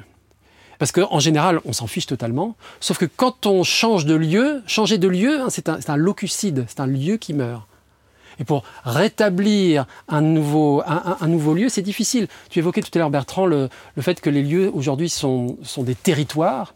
Effectivement, anthropologiquement, un territoire, c'est de l'espace plus de la mémoire collective qui est engrammée dans ce territoire. Donc en fait, il y a des, il y a des fantômes. Et le Urgrund wagnérien qui est là. Donc il y, a des, il y a des ondes telluriques euh, qui ne sont que des métaphores. De dire quoi? De dire qu'il existe euh, des habitudes de faire qui sont parfois extrêmement structurantes et qui rassurent les gens et qui donnent de la force de conviction à l'adhésion de personnes. Mais malheureusement, c'est invisible la plupart du temps. Et on, est étonné de voir comment, sur les transformations d'entreprise, au-delà du déménagement, sur le papier, normalement, ça fonctionne. Et en général, quand il y a des... Moi, j'ai assisté à quelques reprises à des fusions de, dans le domaine pharmaceutique notamment, de fusions de deux entreprises qui, ça aurait dû marcher. et ça marche pas à 70% du temps. Et ça aurait dû marcher. Et pourquoi ça marche pas? Pour des questions de sensibilité des questions de qualité relationnelle, des questions de culture, des questions de... Tu évoquais tout à l'heure euh, en off, avant qu'on commence, l'imaginaire euh, d'une personne qui, euh, qui arrive d'un environnement très technique dans un environnement qui est pas du tout... là, mais c'est un petit peu, c'est un peu votre histoire.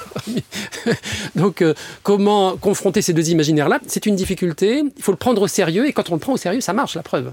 Donc, en, réalité, mettre des mots sur les choses, y compris les choses les plus euh, et évanescente. Exactement, ça évite les problèmes. On en revient à une métaphore euh, qui nous est chère avec, avec Rémi, qui est celle du, de la sylviculture, ou en tous les cas celle avant de la sylviculture, de toute manière, même la forêt est primordiale, et de cette intelligence collective très puissante qui apparaît au fur et à mesure que les recherches sont faites. On partageait dernièrement qu'une étude est, parue, euh, une étude scientifique sur euh, des chercheurs allemands qui ont trouvé que dans la symbiose qu'il y a entre des champignons euh, qui se retrouvent sous le sol et les racines des arbres, il y aurait un vocabulaire de plus de 50 mots pour permettre de faire passer des informations et pas simplement des nutriments et des sels minéraux, etc.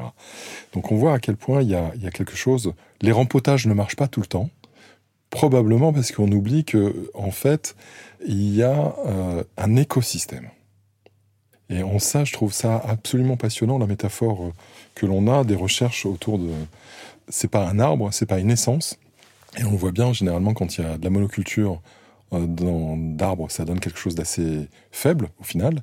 Et que la très grande diversité des essences donne, au contraire, des forêts qui sont non seulement plus sympas arpenter, mais en plus de ça, qui sont beaucoup plus euh, résilientes par rapport à toutes les problématiques euh, climatiques. Où est-ce que ça vous emmène les champignons qui ont 50 ans Les champignons euh, hallucinogènes peut-être Comme ça, c'est des champignons qui créent 50 mots nouveaux chez vous, mais... Bah, c'est vrai que moi, j'ai toujours été fasciné par les, par les arbres. je suis un grand, un grand passionné des arbres. Euh, je trouve que c'est une noblesse, une. Je me souviens d'un vieux paysan qui m'avait dit euh, il y a quelque chose que j'aime pas dans les arbres, c'est qu'ils nous survivent. Euh, et, c'est pas loin d'être faux quand même. Hein. Et il me disait avec ce bon sens paysan, comme on dit, hein, que les arbres qui l'entourent le regardent vivre et, et qui sera plus là pour les voir après sa mort. Bon, et, c'est vrai que bon, moi j'aime bien marcher en forêt. Euh, J'aime bien les arbres en général. Je, trouve que par exemple, peut-être mon côté gaulien ou mitterrandien, je sais pas, le, la marche en forêt est, est rassérénante. Elle est euh, japonaise parce que le, japonaise, elle est on peut faire plein de métaphores. Le ou, tout simplement pour promener son chien et prendre l'air et, s'oxygéner. Mais, mais c'est un environnement à la fois très clos qui peut, euh, voilà, Stéphane parlait de Wagner tout à l'heure, bon, qui peut être enfermant, mais en même temps qui est euh, une ouverture sur le ciel. Et puis, et puis c'est quand on prend un chêne, le chêne c'est un arbre absolument magnifique. Hein, qui est... Et puis bon, dans la littérature, dans la mythologie, dans l'histoire, euh, l'arbre de vie, etc. Bon. Et, donc, moi, ce que j'en retire comme euh, analogie par rapport à la métaphore que tu indiquais, c'est, et, je rebondis sur ce que Stéphane vient d'expliquer, avec beaucoup de finesse sur la culture. C'est quoi une culture d'entreprise, en fait? Il y a quelques années, quand on a fêté les, 15 ans de Corian, une boîte jeune, Hein. Sophie Boissard, notre directrice générale, a demandé à une artiste de composer un petit objet qui pourrait symboliser finalement ce qu'est Corian. Voilà. Et elle a été visiter un centre d'EHPAD clinique.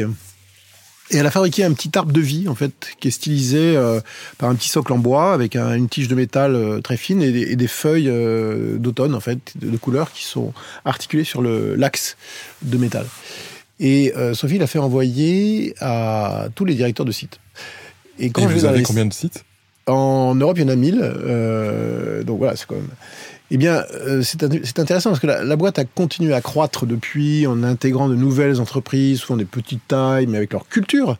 Euh, des petits groupes de maisons de retraite, des petits groupes de cliniques privées qui ont été créés par le bon docteur Potvin ou Boyer il y a quelques années, voilà, et, qui ont leur propre culture familiale. Et tout ça s'intègre dans Corian. Et en fait, ce que je vois quand je vais sur les sites, je vois qu'il y a beaucoup d'objets, en fait, qui matérialisent cette histoire. Notamment mon petit arbre de vie, il est sur le bureau des directeurs ou il est sur la table d'entrée euh, de l'établissement. Et ça veut dire quoi ça? Ça veut dire que si le directeur n'en avait pas voulu ou s'il trouvait ça moche, il aurait mis, il aurait remisé euh, dans son bureau, dans le placard. Mais non, c'est là. C'est là. Et ça veut dire quoi? Ça veut dire qu'il y a, il y a une, attente de culture commune qui se matérialise autour de cet objet qui en plus a une force symbolique très forte parce que c'est l'arbre de vie, c'est les feuilles qui tombent, euh, l'automne de la vie, la fin de vie. Bon, et puis c'est aussi la, la, la, régénérescence, puisque tu citais cette métaphore avec les champignons, de l'arbre hein, euh, qui renaît euh, et qui vit avec les saisons. Donc c'est très fort tous ces objets-là. Et je pensais en écoutant Stéphane à une personne qui avait travaillé chez Michelin euh, il, y a, fort longtemps et qui disait que après euh, presque un siècle, je ne sais plus très bien quelle est l'histoire de Michelin, mais au moins un siècle d'histoire, la référence, ça reste le bibendum. Euh, et, qu'à chaque fois qu'il y a un écart aux valeurs, en plus Michelin c'est une espèce de temple des valeurs d'entreprise, on se tourne vers Bibendum en disant attention, il est là et te regarde. Hein. Alors chez Corian il n'y a pas de Bibendum, euh, c'était un groupe récent, avec une culture euh, euh, récente, mais qui est en train de se construire. Mais il y a des objets qui, doivent, je pense, être là pour rappeler l'histoire de l'entreprise.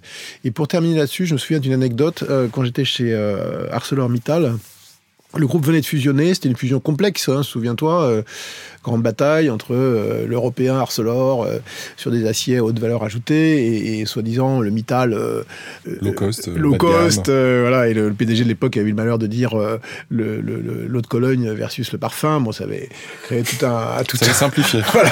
Oui, c'était simplifié, mais bon, ça avait créé pas mal d'émoi des deux côtés, mais non, moi c'était une façon. J'avais été voir le fils Mittal, Aditya Mittal, qui avait 34 ans à l'époque, et j'ai dit, Aditya, pour toi, c'est quoi la culture d'entreprise? Et j'ai fait un peu exprès, parce que, voilà, une famille indienne, euh, installée à Londres, euh, très, très globale, versus un groupe européen, puisant ses racines dans l'histoire même de, l'Europe euh, profonde, hein, des mines, de la sidérurgie des premiers temps. Bon. L'âge.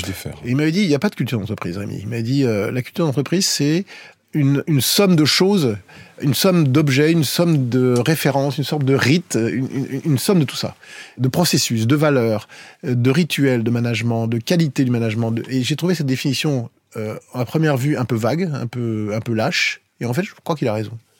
Euh, je crois qu'il est dangereux de dire qu'il y a des cultures, euh, mais là c'est Stéphane saurait mieux dire que ça comment, mais des cultures préétablies d'entreprise. Hein. En revanche, il y a la force de l'histoire d'entreprise, il y a la force de la marque, on citait le luxe tout à l'heure, hein. il y a la force de la représentation de la marque, et puis il y a la force des valeurs qui nous unissent et qui se construisent en fait. Et pour terminer là-dessus, et pour revenir à, ma forêt, à mon arbre, euh, pour, prendre l'image, je pense qu'un voilà, un chêne, il va chercher ses racines très très loin en dessous. Hein. Il y a cette solidité du tronc, puis il y a cette élégance de, des, branches. Euh, c'est un, peu ça la culture d'entreprise. Je trouve ça très intéressant cette analogie euh, entre la culture d'entreprise et, la question des arts, puisque l'essentiel de ce qui en fait la solidité est en fait invisible en réalité.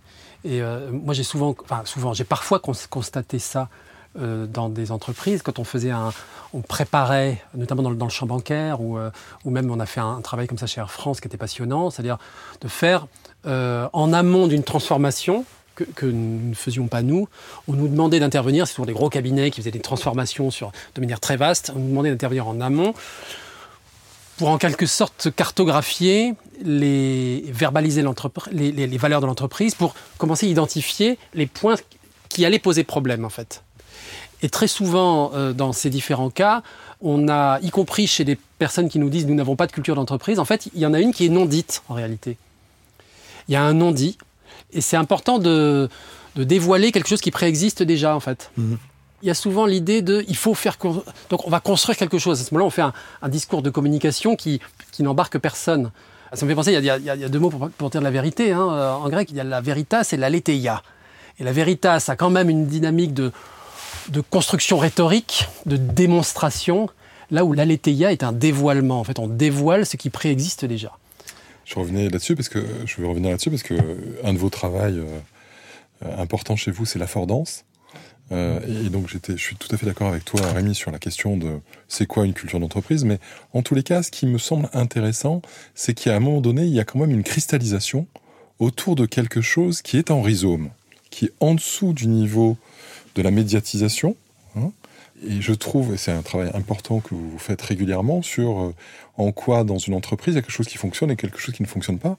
Et très souvent, cette question que tu peux nous expliquer peut-être deux minutes sur c'est quoi la fordance, euh, quelle est la résonance avec la réalité du monde et pas avec le fantasme ou la projection d'un comité de direction ou d'un patron ou, de, ou d'un contremaître?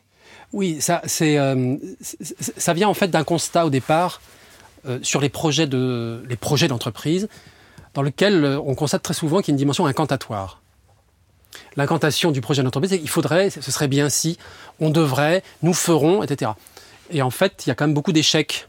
Et dans toutes les dynamiques euh, d'innovation, ça je l'ai beaucoup vécu quand j'enseignais à, l'ENSI euh, avec mes designers, sur lequel, il y a, dans les dynamiques d'innovation, la première chose à faire, paradoxalement, c'est pas de parler du projet en lui-même. Il faut mettre de côté le projet. C'est difficile pour des industriels, par exemple, de ne pas parler de, de, la chose en soi, mais de parler plutôt de l'écosystème dans lequel la chose va prendre place. C'est-à-dire non pas parler de ce qui positivement va être nouveau, mais parler du temps euh, T-1 dans lequel on doit agir. C'est-à-dire qu'une reconnaissance de l'écosystème culturel, technique, financier, dans lequel le, nouveau dispositif qu'on n'a pas encore designé, si je reprends ce terme, va devoir euh, s'implémenter. L'important, euh, c'est la relation qu'il va y avoir entre le nouveau et l'ancien, en réalité. Et pour faciliter cette appropriation sociale de la nouveauté, que ce soit un discours, que ce soit un process, que ce soit même un objet, en fait, pour faciliter cette appropriation-là, euh, les designers utilisent le terme d'affordance. C'est-à-dire qu'il faut imaginer la, la, continuité du projet par rapport à ce qui lui préexistait, de telle manière à faciliter l'effort cognitif et mental et de transformation de ceux qui vont faire vivre le projet une fois qu'il sera lancé dans les équipes. Ça, ça veut dire qu'il faut être capable de prendre de la hauteur et de rentrer dans ce qu'on appelle une morphogénèse, c'est-à-dire une, une, genèse des formes, des différentes étapes, des process de l'entreprise ou des produits de l'entreprise. C'est très facile dans le, dans le secteur de l'IT, dans lequel j'ai beaucoup travaillé dans une vie antérieure, de voir dans le versionning euh, quel est le rythme de la transformation des nouvelles versions d'un logiciel. Il faut considérer que l'évolution ou l'innovation technique, c'est comme un escalier. Et si on fait une marche trop haute, ben en fait, on ne peut pas monter. Donc quand, il y a quelque, quand on veut gravir, une, en fait, il faut découper en marches qui soient confortables, non pas en fonction de l'objet technique, mais en fonction de celui qui va monter, c'est-à-dire de la découverte de l'usage. Et la, capacité d'affordance, c'est de, de, trouver le dispositif qui est à la fois intellectuel, financier, et qui n'est pas celui du projet, mais qui est celui de l'entreprise, c'est-à-dire en général des collaborateurs. Donc en fait, on gagne énormément de temps et d'argent mmh, mmh. dans les transformations quand on ne travaille pas du projet, mais qu'on qu'on part de l'entreprise. Je, je, suis entièrement d'accord. En ce moment, on réfléchit beaucoup chez Corian à, un, futur nom ou une future marque commune, parce qu'on s'est beaucoup transformé en, en 6-7 ans. on était un groupe euh, quasiment euh, mono-EHPAD euh, et, quelques cliniques, et on est en train de basculer vers un groupe où on a beaucoup plus de cliniques qu'avant, dont beaucoup plus de cliniques de santé mentale, qui n'était pas un, un, métier historique, et des activités annexes, comme par exemple Petit-Fils. Personne ne sait que Petit-Fils fait partie de Corian. or, c'est une activité en forte croissance. AGV, qui est une nouvelle filiale qui fait des colocations pour seniors. Casa Barbara, qui est un produit qu'on lance. Les, les, les, essentiels. Et donc, si, si je fais la collection de toutes les marques qu'il y a dans le groupe aujourd'hui, je dois arriver à, oh, une trentaine de marques. Mmh. qui sont des marques locales, reconnues localement pour leur efficacité, leur qualité et leur histoire locale. Parce que euh, un EHPAD, une clinique, c'est quand même euh, d'abord et avant tout euh, un, lieu local, reconnu par les gens du coin. Et donc, à l'occasion de cette euh, construction de la nouvelle marque du groupe, parce qu'il faut bien aussi qu'il y ait une fédération. Hein. On peut pas, euh, on peut pas communiquer euh, vis-à-vis du marché, des investisseurs, des parties prenantes sur 35 marques. C'est pas possible. Donc, il faut une marque. Et à cette occasion, on s'est aperçu en effet, c'est un travail assez difficile d'ailleurs de travailler les, ce qui nous unit en fait au niveau de la marque chapeau, la marque fêtière, tout en gardant, en préservant l'identité des marques locales. Euh, et ce dialogue est en train d'aboutir. Euh, je pense qu'on sera en mesure bientôt de révéler le nouveau nom, mais qui n'a en aucun cas ne viendra écraser euh, l'histoire des marques locales. Et je, vais prendre une analogie dans le groupe où j'étais avant chez PSA, qui d'ailleurs à l'époque s'appelait PSA Peugeot Citroën. Et moi qui venais pas de ce monde-là, il y avait toujours la dichotomie entre les bleus et les rouges. Hein, les rouges, c'est Citroën, les bleus, c'était Peugeot. Et, et, chaque couleur incarnait, au sens propre du mot, tout un univers de marques très différent. Hein, euh, Citroën, le confort, les suspensions, Peugeot, la tenue de route et l'agressivité, enfin le confort de route, euh, tenue de route. Et, ça, c'était porté culturellement par les équipes, y compris dans les équipes soi-disant communes d'ingénierie ou d'IT, etc. Les rouges, les bleus. Bon, aujourd'hui, il y a euh, Stellantis, il y a je sais pas combien de marques, quarantaine de marques, mais c'est quand même intéressant ces écosystèmes de marques parce que ça, ça, porte l'histoire du groupe. Hein. Il faut être très délicat avec ça. Ça porte l'identité. Oui, il faut faire très attention à ce qu'on manie comme concept, parce que sinon on écrase toute une histoire euh, locale très riche qui fait en fait l'ADN de l'entreprise. C'est fondamental et on, à force d'avoir regardé avec un peu de dédain ce que c'était qu'une identité, même si Lévi-Strauss nous a expliqué que c'était une illusion, euh, à juste titre aussi, ça amène, ça a amené beaucoup de, confusion. Juste pour rebondir sur ce que tu disais tout à l'heure, euh, Stéphane, finalement, ça, ça ressemble à un très vieux débat qui est que l'humanité a depuis probablement euh, sa naissance, euh, en tous les cas dans ses croyances profondes, qui a été entre autres vécue de manière assez profonde et que Malraux euh, nous rappelle dans la tête d'Obsidienne, dans la, dans la survalorisation de l'obsidienne et des objets qui sont des objets phalliques finalement, qui sont des couteaux, hein, et le passage en fait des religions à déesse mère avec le néolithique à des religions qui sont des religions de maîtrise en fait de la nature.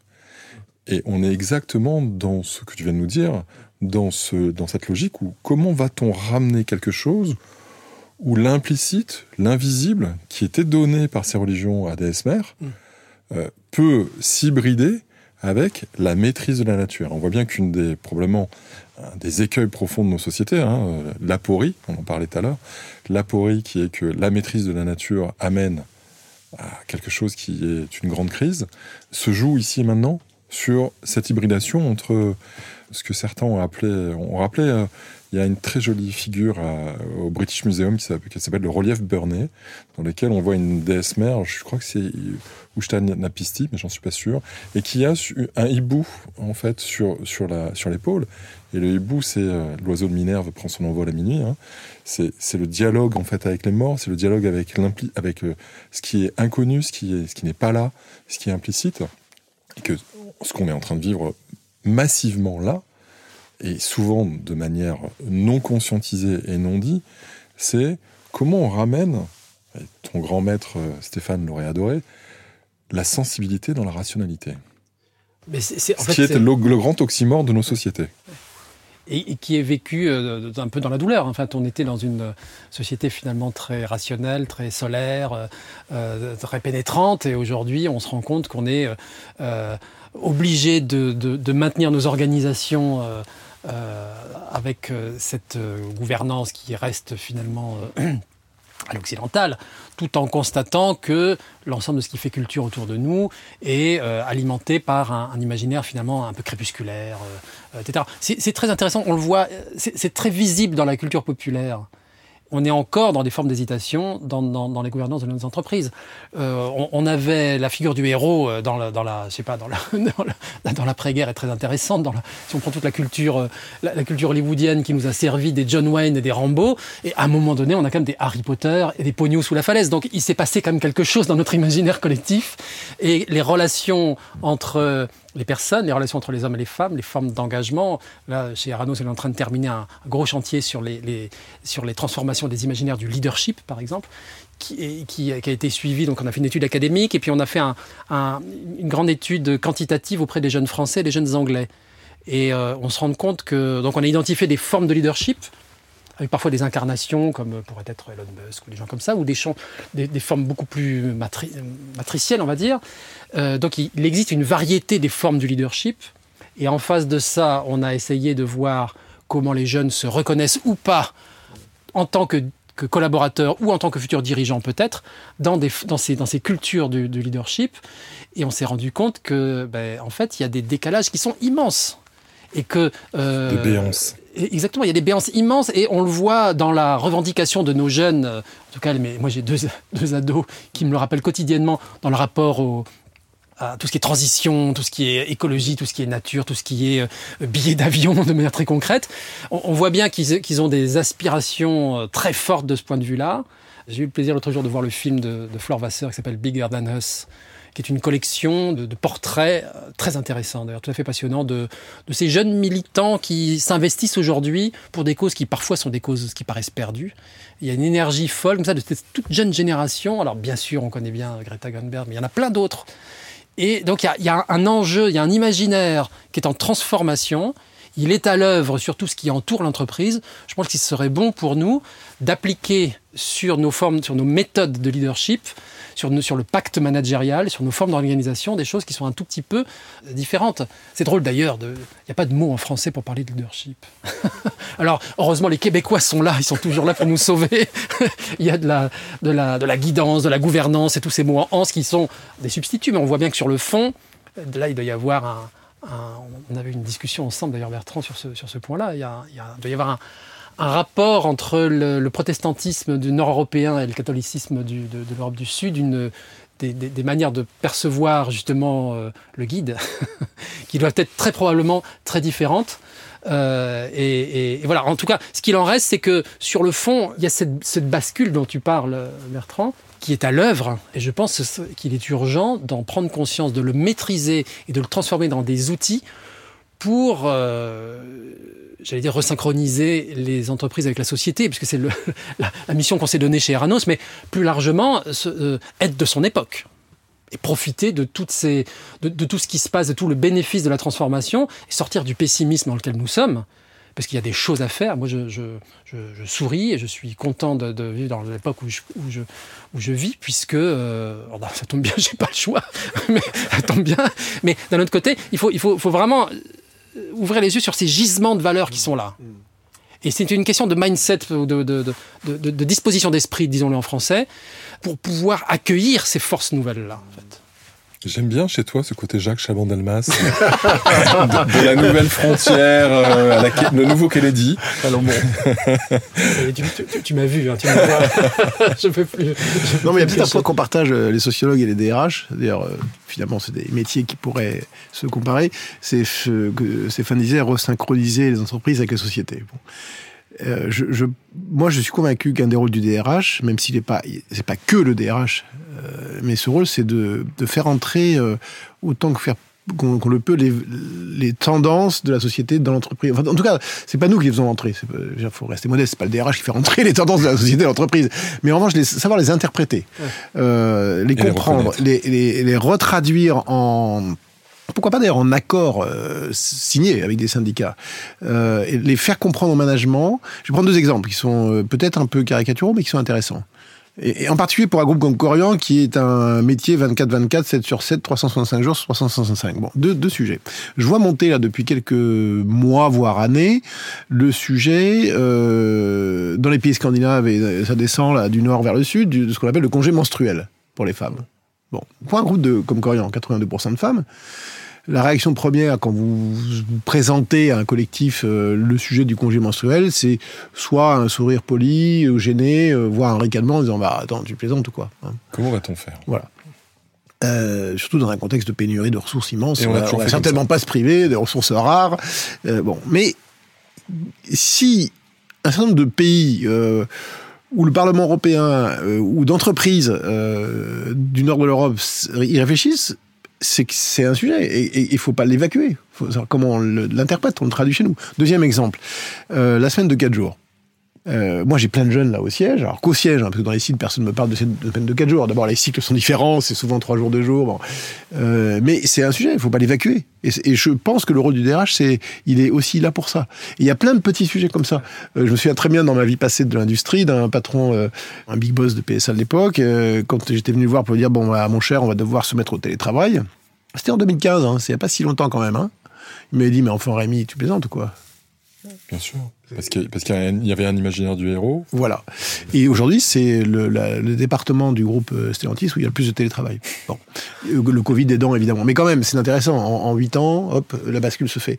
Donc je pense que le DRH, il a, c'est aussi important de travailler des sociologues et de, ou des philosophes. Ou de, il faut qu'il reste connecté avec ce qui se passe dans la société, qu'il sache le retraduire avec ses mots et avec les parties prenantes de l'entreprise, dans les syndicats.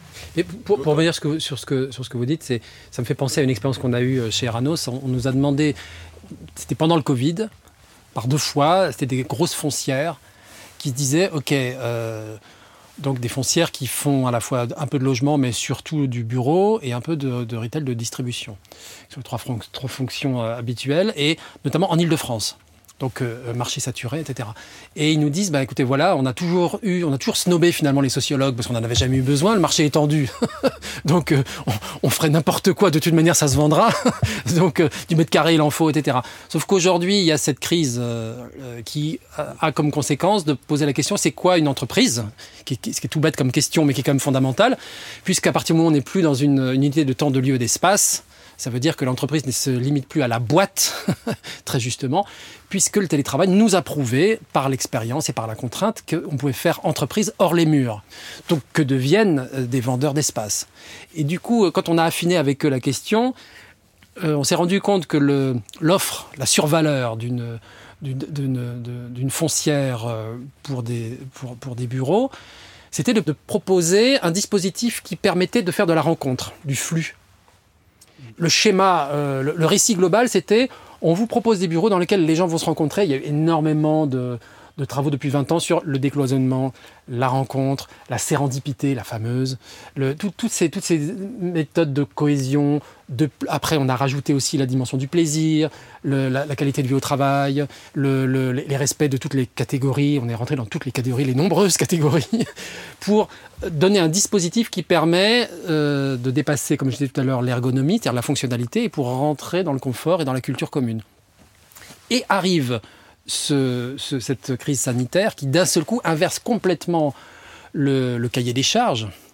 Puisque quand on a écouté, nous on est allé écouter un certain nombre de collaborateurs qui nous ont dit, ben, euh, ils l'ont pas dit en ces termes, mais ce qu'ils disaient c'était que euh, nous étions des héros invincibles et l'entreprise était l'occasion, la scène sociale pour accomplir cette mission-là. Aujourd'hui, ce n'est plus ça. Aujourd'hui, nous sommes vulnérables. Tu parlais de vulnérabilité tout à l'heure, euh, Bertrand. Le monde lui-même est fragilisé. Le rôle de l'entreprise n'est plus ça. Le rôle de l'entreprise, c'est de trouver une espèce de dôme, un espèce de matriciel, un espace qui corresponde et qui euh, accueille cette vulnérabilité pour un espace de protection. C'est la définition même de la maison. C'est la définition de la maison. Ricardo Beaufil, il raconte très bien que la maison, c'est quoi? C'est mettre le sauvage en dehors de son intime. Et, c'est extraordinaire de, voir à quel point il y a eu ce renversement. Et du coup, ça, change quand même, en termes organisationnels, ça change énormément de choses. Rien que sur la circulation, euh, alors, on ne sera pas toujours, et on peut l'espérer, dans des dispositifs euh, sanitaires de crise, mais aujourd'hui, il y a une promesse de sanctuarisation c'est-à-dire un petit territoire dans lequel on est en confiance à la fois sur un plan alors biologique désormais, mais aussi relationnel, les fameux safe space, mais aussi euh, sur plein d'aspects, sur la question de l'IT, sur la question de etc. Donc en fait, on va rechercher la bulle dans laquelle on va enfin pouvoir travailler, et du coup, ça casse quand même vis-à-vis de l'espace public, vis-à-vis de la convivialité, vis-à-vis de tous ces modèles hybrides qui ont quand même très largement pris la place dans nos organisations, pour revenir sur des modèles qui, sont, qui vont rechercher de l'étanchéité en, réalité. Donc en fait, c'est même un renversement euh, qui fait que, et c'était là, c'était ma, ma remarque sur votre point sur le, le DRH doit-il accueillir et comment va-t-il gérer cette transformation du récit social, de l'imaginaire social? Comment accueillir aujourd'hui des collaborateurs qui, moi j'ai fait des recrutements là depuis les derniers mois, euh, avec des gens qui veulent être en 100% en télétravail de toute manière, et c'est la condition sine qua non. Et euh, nous, une petite société, en tout cas le bureau de Paris à 15 personnes. On ne peut pas accueillir quelqu'un, on a fait l'expérience d'accueillir des gens pendant le, pendant le télétravail, ça ne marche pas. Il faut du lien. Il faut du lien. Donc, euh, euh, après, on peut considérer, bien sûr qu'il y a du télétravail chez nous aussi, mais, et ça je l'ai appris dans, le bancaire, quand le bancaire a mis de la, de la distance, de la, de la digitalisation dans son service, plus on dématérialise la relation d'un côté, plus on crée de la distance, qui est parfois légitime, hein, euh, grâce au télétravail, grâce aux interfaces de, la digitalisation, le, numérique permet de faire de la distance, y compris avec le mobile, etc plus on dématérialise d'un côté, plus il faut surjouer de l'autre côté, plus il faut compenser, surritualiser le lien. Le yin et le yang sont Exactement. Et donc il faut faire des réunions qui ne servent à rien, mais uniquement pour se rassurer les uns les autres. Difficile à dire quand même, parce qu'on a l'impression qu'il y en avait déjà pas mal, les réunions qui ne servent à rien. Retrouver une ritualité faire une ritualisation des process de travail. Le rituel, c'est ça. Hein. la ritualisation, c'est le moment où on dépasse la fonctionnalité pour rentrer dans le symbolique. C'est exactement ce que l'on lit chez Franz de Waal, qui est le grand primatologue, quand il raconte l'importance de l'épouillage chez les grands primates. Je vous propose donc de faire des réunions d'épouillage. Tout un programme. Je laisse votre imaginaire et sa sagacité euh, se lâcher complètement sur cette problématique ou cette euh, proposition. Moi, ce que je vous propose, on va, je vais pas vous garder toute la matinée malgré l'extrême bonheur que j'ai à vous écouter. Euh, j'aimerais vous entendre sur où est-ce que ça vous emmène là, après quasiment une heure et demie ensemble à échanger sur euh, les enjeux, des enjeux de société, cette interpénétration justement entre les problématiques d'un monde qui est celui finalement euh, du care, euh, du grand âge, ces changements sociaux, ces grands bouleversements qui sont généralement aussi assez, assez brutaux. Où est-ce que ça vous emmène là sur ces idées de transformation et d'intelligence collective? Rémi, tu veux commencer? Écoute, en, écoutant Stéphane à l'instant, je me disais que finalement une entreprise c'est un, organisme vivant comme un autre. Hein. Euh, on parlait tout à l'heure de, de, des fameux champignons euh, et du vocabulaire des champignons sous les arbres, mais c'est un organisme vivant, c'est euh, qui est profondément imbriqué, inséré dans la société comme, comme étant un des organes, hein, pour filer la métaphore, du, vivant.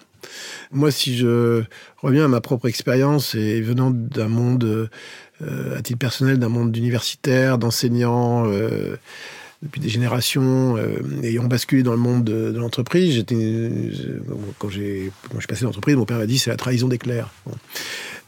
Julien Binda. Voilà, voilà. Et j'ai pas oublié ça parce que pour lui c'était un autre monde. D'ailleurs, tous mes camarades de promotion qui sont aujourd'hui universitaires sont encore assez séquents par rapport à moi et considèrent, et, considèrent que j'ai fait un choix radical opposé à, à, finalement une forme d'engagement ultime qui est le, savoir euh, avec un grand S. Et, en fait, je, je n'en souffre plus. Au moment, c'était, euh, c'était euh, effectivement un, regard qui était porté sur moi qui me plaisait pas. Aujourd'hui, je considère que l'entreprise, elle est, elle est extrêmement savante. Elle est imbriquée dans la société parce que tous les jours, ces interactions humaines permanentes, ces, ces petits bobos de la vie quotidienne, ce sont des, des hommes et des femmes qui sont qui interagissent tous les jours pour, pour une cause commune qui est celle de l'entreprise. Et disait Stéphane me parle beaucoup. C'est-à-dire que euh, on voit bien d'ailleurs, je pense à une étude euh, régulière que fait la CFDT sur le sens du travail. Hein une grosse enquête euh, annuelle avec des, des, dizaines de milliers de répondants, euh, où, où, où, on est dans une sorte de paradoxe, dans, en France en tout cas, où d'un côté, euh, les gens ont globalement un discours relativement critique sur l'entreprise, mais de l'autre, ils magnifient le travail. Ils sont contents d'aller dans l'entreprise. Et ils sont fiers de leur job. Ils sont fiers de leurs compétences, de l'exercice de leur métier. Et ça, je le vois tous les jours. Euh, là, on vient de finir une grosse enquête d'engagement chez, chez Corian, qu'on fait tous les ans. Le taux de fierté, il est incroyable. Alors qu'on pourrait se dire, après deux ans, trois ans, une de crise sanitaire, de crise médiatique, de crise politique, de remise en cause du secteur, on pourrait dire, bah, les gars, ils en auront le bol, c'est fini, j'arrête. Ben non il y a un taux de fierté qui est un taux d'engagement qui a pris un point par rapport à l'an dernier à 78%. J'ai un taux de fierté qui chatouille les 94-95%. J'ai un taux d'engagement sur les valeurs qui est également très à 94%. Donc, donc il y a un engagement pour l'entreprise qui, moi, me rassure tous les jours en tant que DRH en disant bah, c'est super. On a des dizaines de milliers de salariés qui y croient et qui ont envie d'y croire.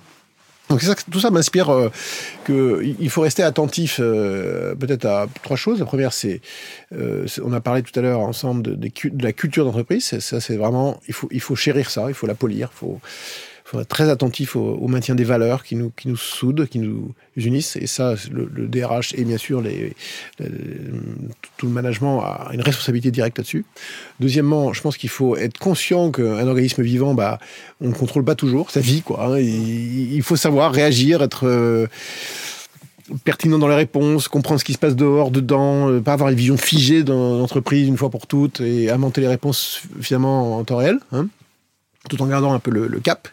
Et puis, euh, troisième euh, euh, inspiration que ça me donne, cet, cet échange extrêmement riche avec Stéphane et, toi, Bertrand, c'est de...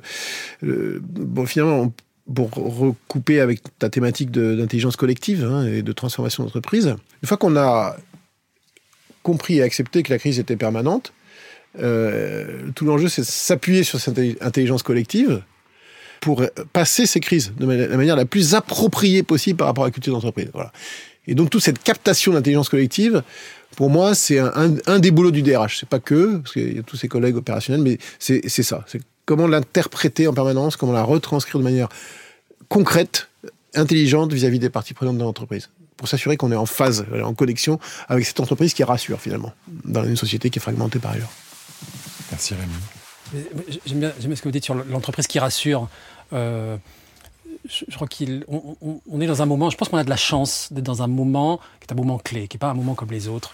Euh, le, hasard fait que hier soir, j'étais à une rencontre au Collège des Bernardins sur, sur des questions littéraires, de récits, de littérature. Donc, a priori, loin de, nos sujets. Et en sortant, j'avais cette réflexion, je me disais que finalement, les choses se présentent d'abord toujours sous forme métaphysique, elles deviennent politiques, et puis elles se métabolisent sous forme de pop culture.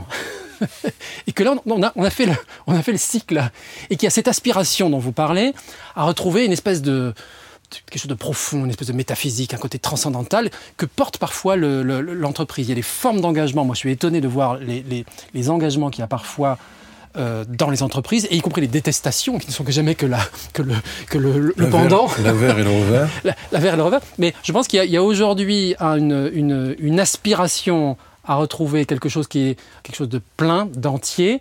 On parle souvent du sens, et vous l'avez dit, le sens du travail, le sens de la société, l'être ensemble, c'est-à-dire la qualité du lien que nous avons avec l'autre. On est dans ce moment où les bonnes questions sont posées. On a compris également que la plupart des dispositifs dont nous étions dotés depuis l'après-guerre, en tout cas certains sont en saturation, qu'il nous appartient de proposer quelque chose qui par ailleurs existe sur d'autres secteurs, d'autres modèles, comme on l'a dit tout à l'heure. Je pense qu'on est dans un moment de lucidité de cette crise dont on a parlé, euh, qui nous permet de passer à l'acte. Et c'est pas facile pas facile d'être synchrone les uns avec les autres sur ces éléments-là, mais euh, typiquement rien que sur les questions écologiques, jusqu'à l'été dernier, le, réchauffement climatique pouvait être une opinion. Depuis l'année dernière, qui est cette, cette année de feu, tout le monde a compris intimement et collectivement que, ok, c'est là. Donc maintenant, je pense que maintenant que le, que le, que le cahier des charges est posé, il y a différentes manières de s'engager, mais il faut dépasser d'abord l'alarme, notamment dans le domaine du climat, on est beaucoup dans l'alarme, dans la dénonciation. Ok, maintenant il faut passer au deuxième chapitre qui est celui du, euh, de l'opérationnalité. De l'action. Et je pense que la plupart des dirigeants euh, sont prêts à agir et surtout à agir différemment. Et je pense qu'on est dans un, c'est le moment de bascule. Hein. C'est la masse critique qui est enfin réunie de telle manière à ce que quelque chose s'ouvre à nous. Et je crois qu'il faut s'en réjouir.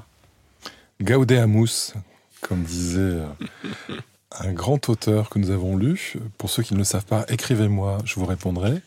Euh, en tous les cas, je voulais vous remercier parce que ça a été extrêmement riche, c'était extrêmement plaisant, j'en avais pas de doute. Euh, mais c'est pour ces moments-là que j'ai du bonheur à lancer ces podcasts. Donc merci beaucoup Rémi, merci, beaucoup Stéphane, Merci, et euh, à très bientôt sur euh, d'autres formats. Merci. Merci à chacun pour avoir pris le temps atypique pour un podcast de nous écouter aussi longtemps, de voyager, de réfléchir et de rêver avec nous. Si vous voulez en savoir plus, n'hésitez pas à vous abonner à notre chaîne de podcast Transformation et Intelligence Collective. Et si vous voulez de plus en plus d'informations sur l'intelligence collective et sur les manières d'accompagner ces défis, n'hésitez surtout pas à aller jeter un œil sur notre site d'une part et sur le site gotama.biz. On se fera un plaisir de vous y accueillir et de vous répondre à toutes vos questions. Vous pouvez retrouver l'ensemble des épisodes du podcast sur votre plateforme d'écoute préférée et également sur le site de gotama.biz. Dans notre prochain épisode, vous retrouverez de nouvelles pépites qui ne seront pas des nuggets, mais ressembleront plus à des sandwichs à trous. Venez les déguster avec nous, on vous attend les oreilles grandes ouvertes. À très bientôt sur nos lignes.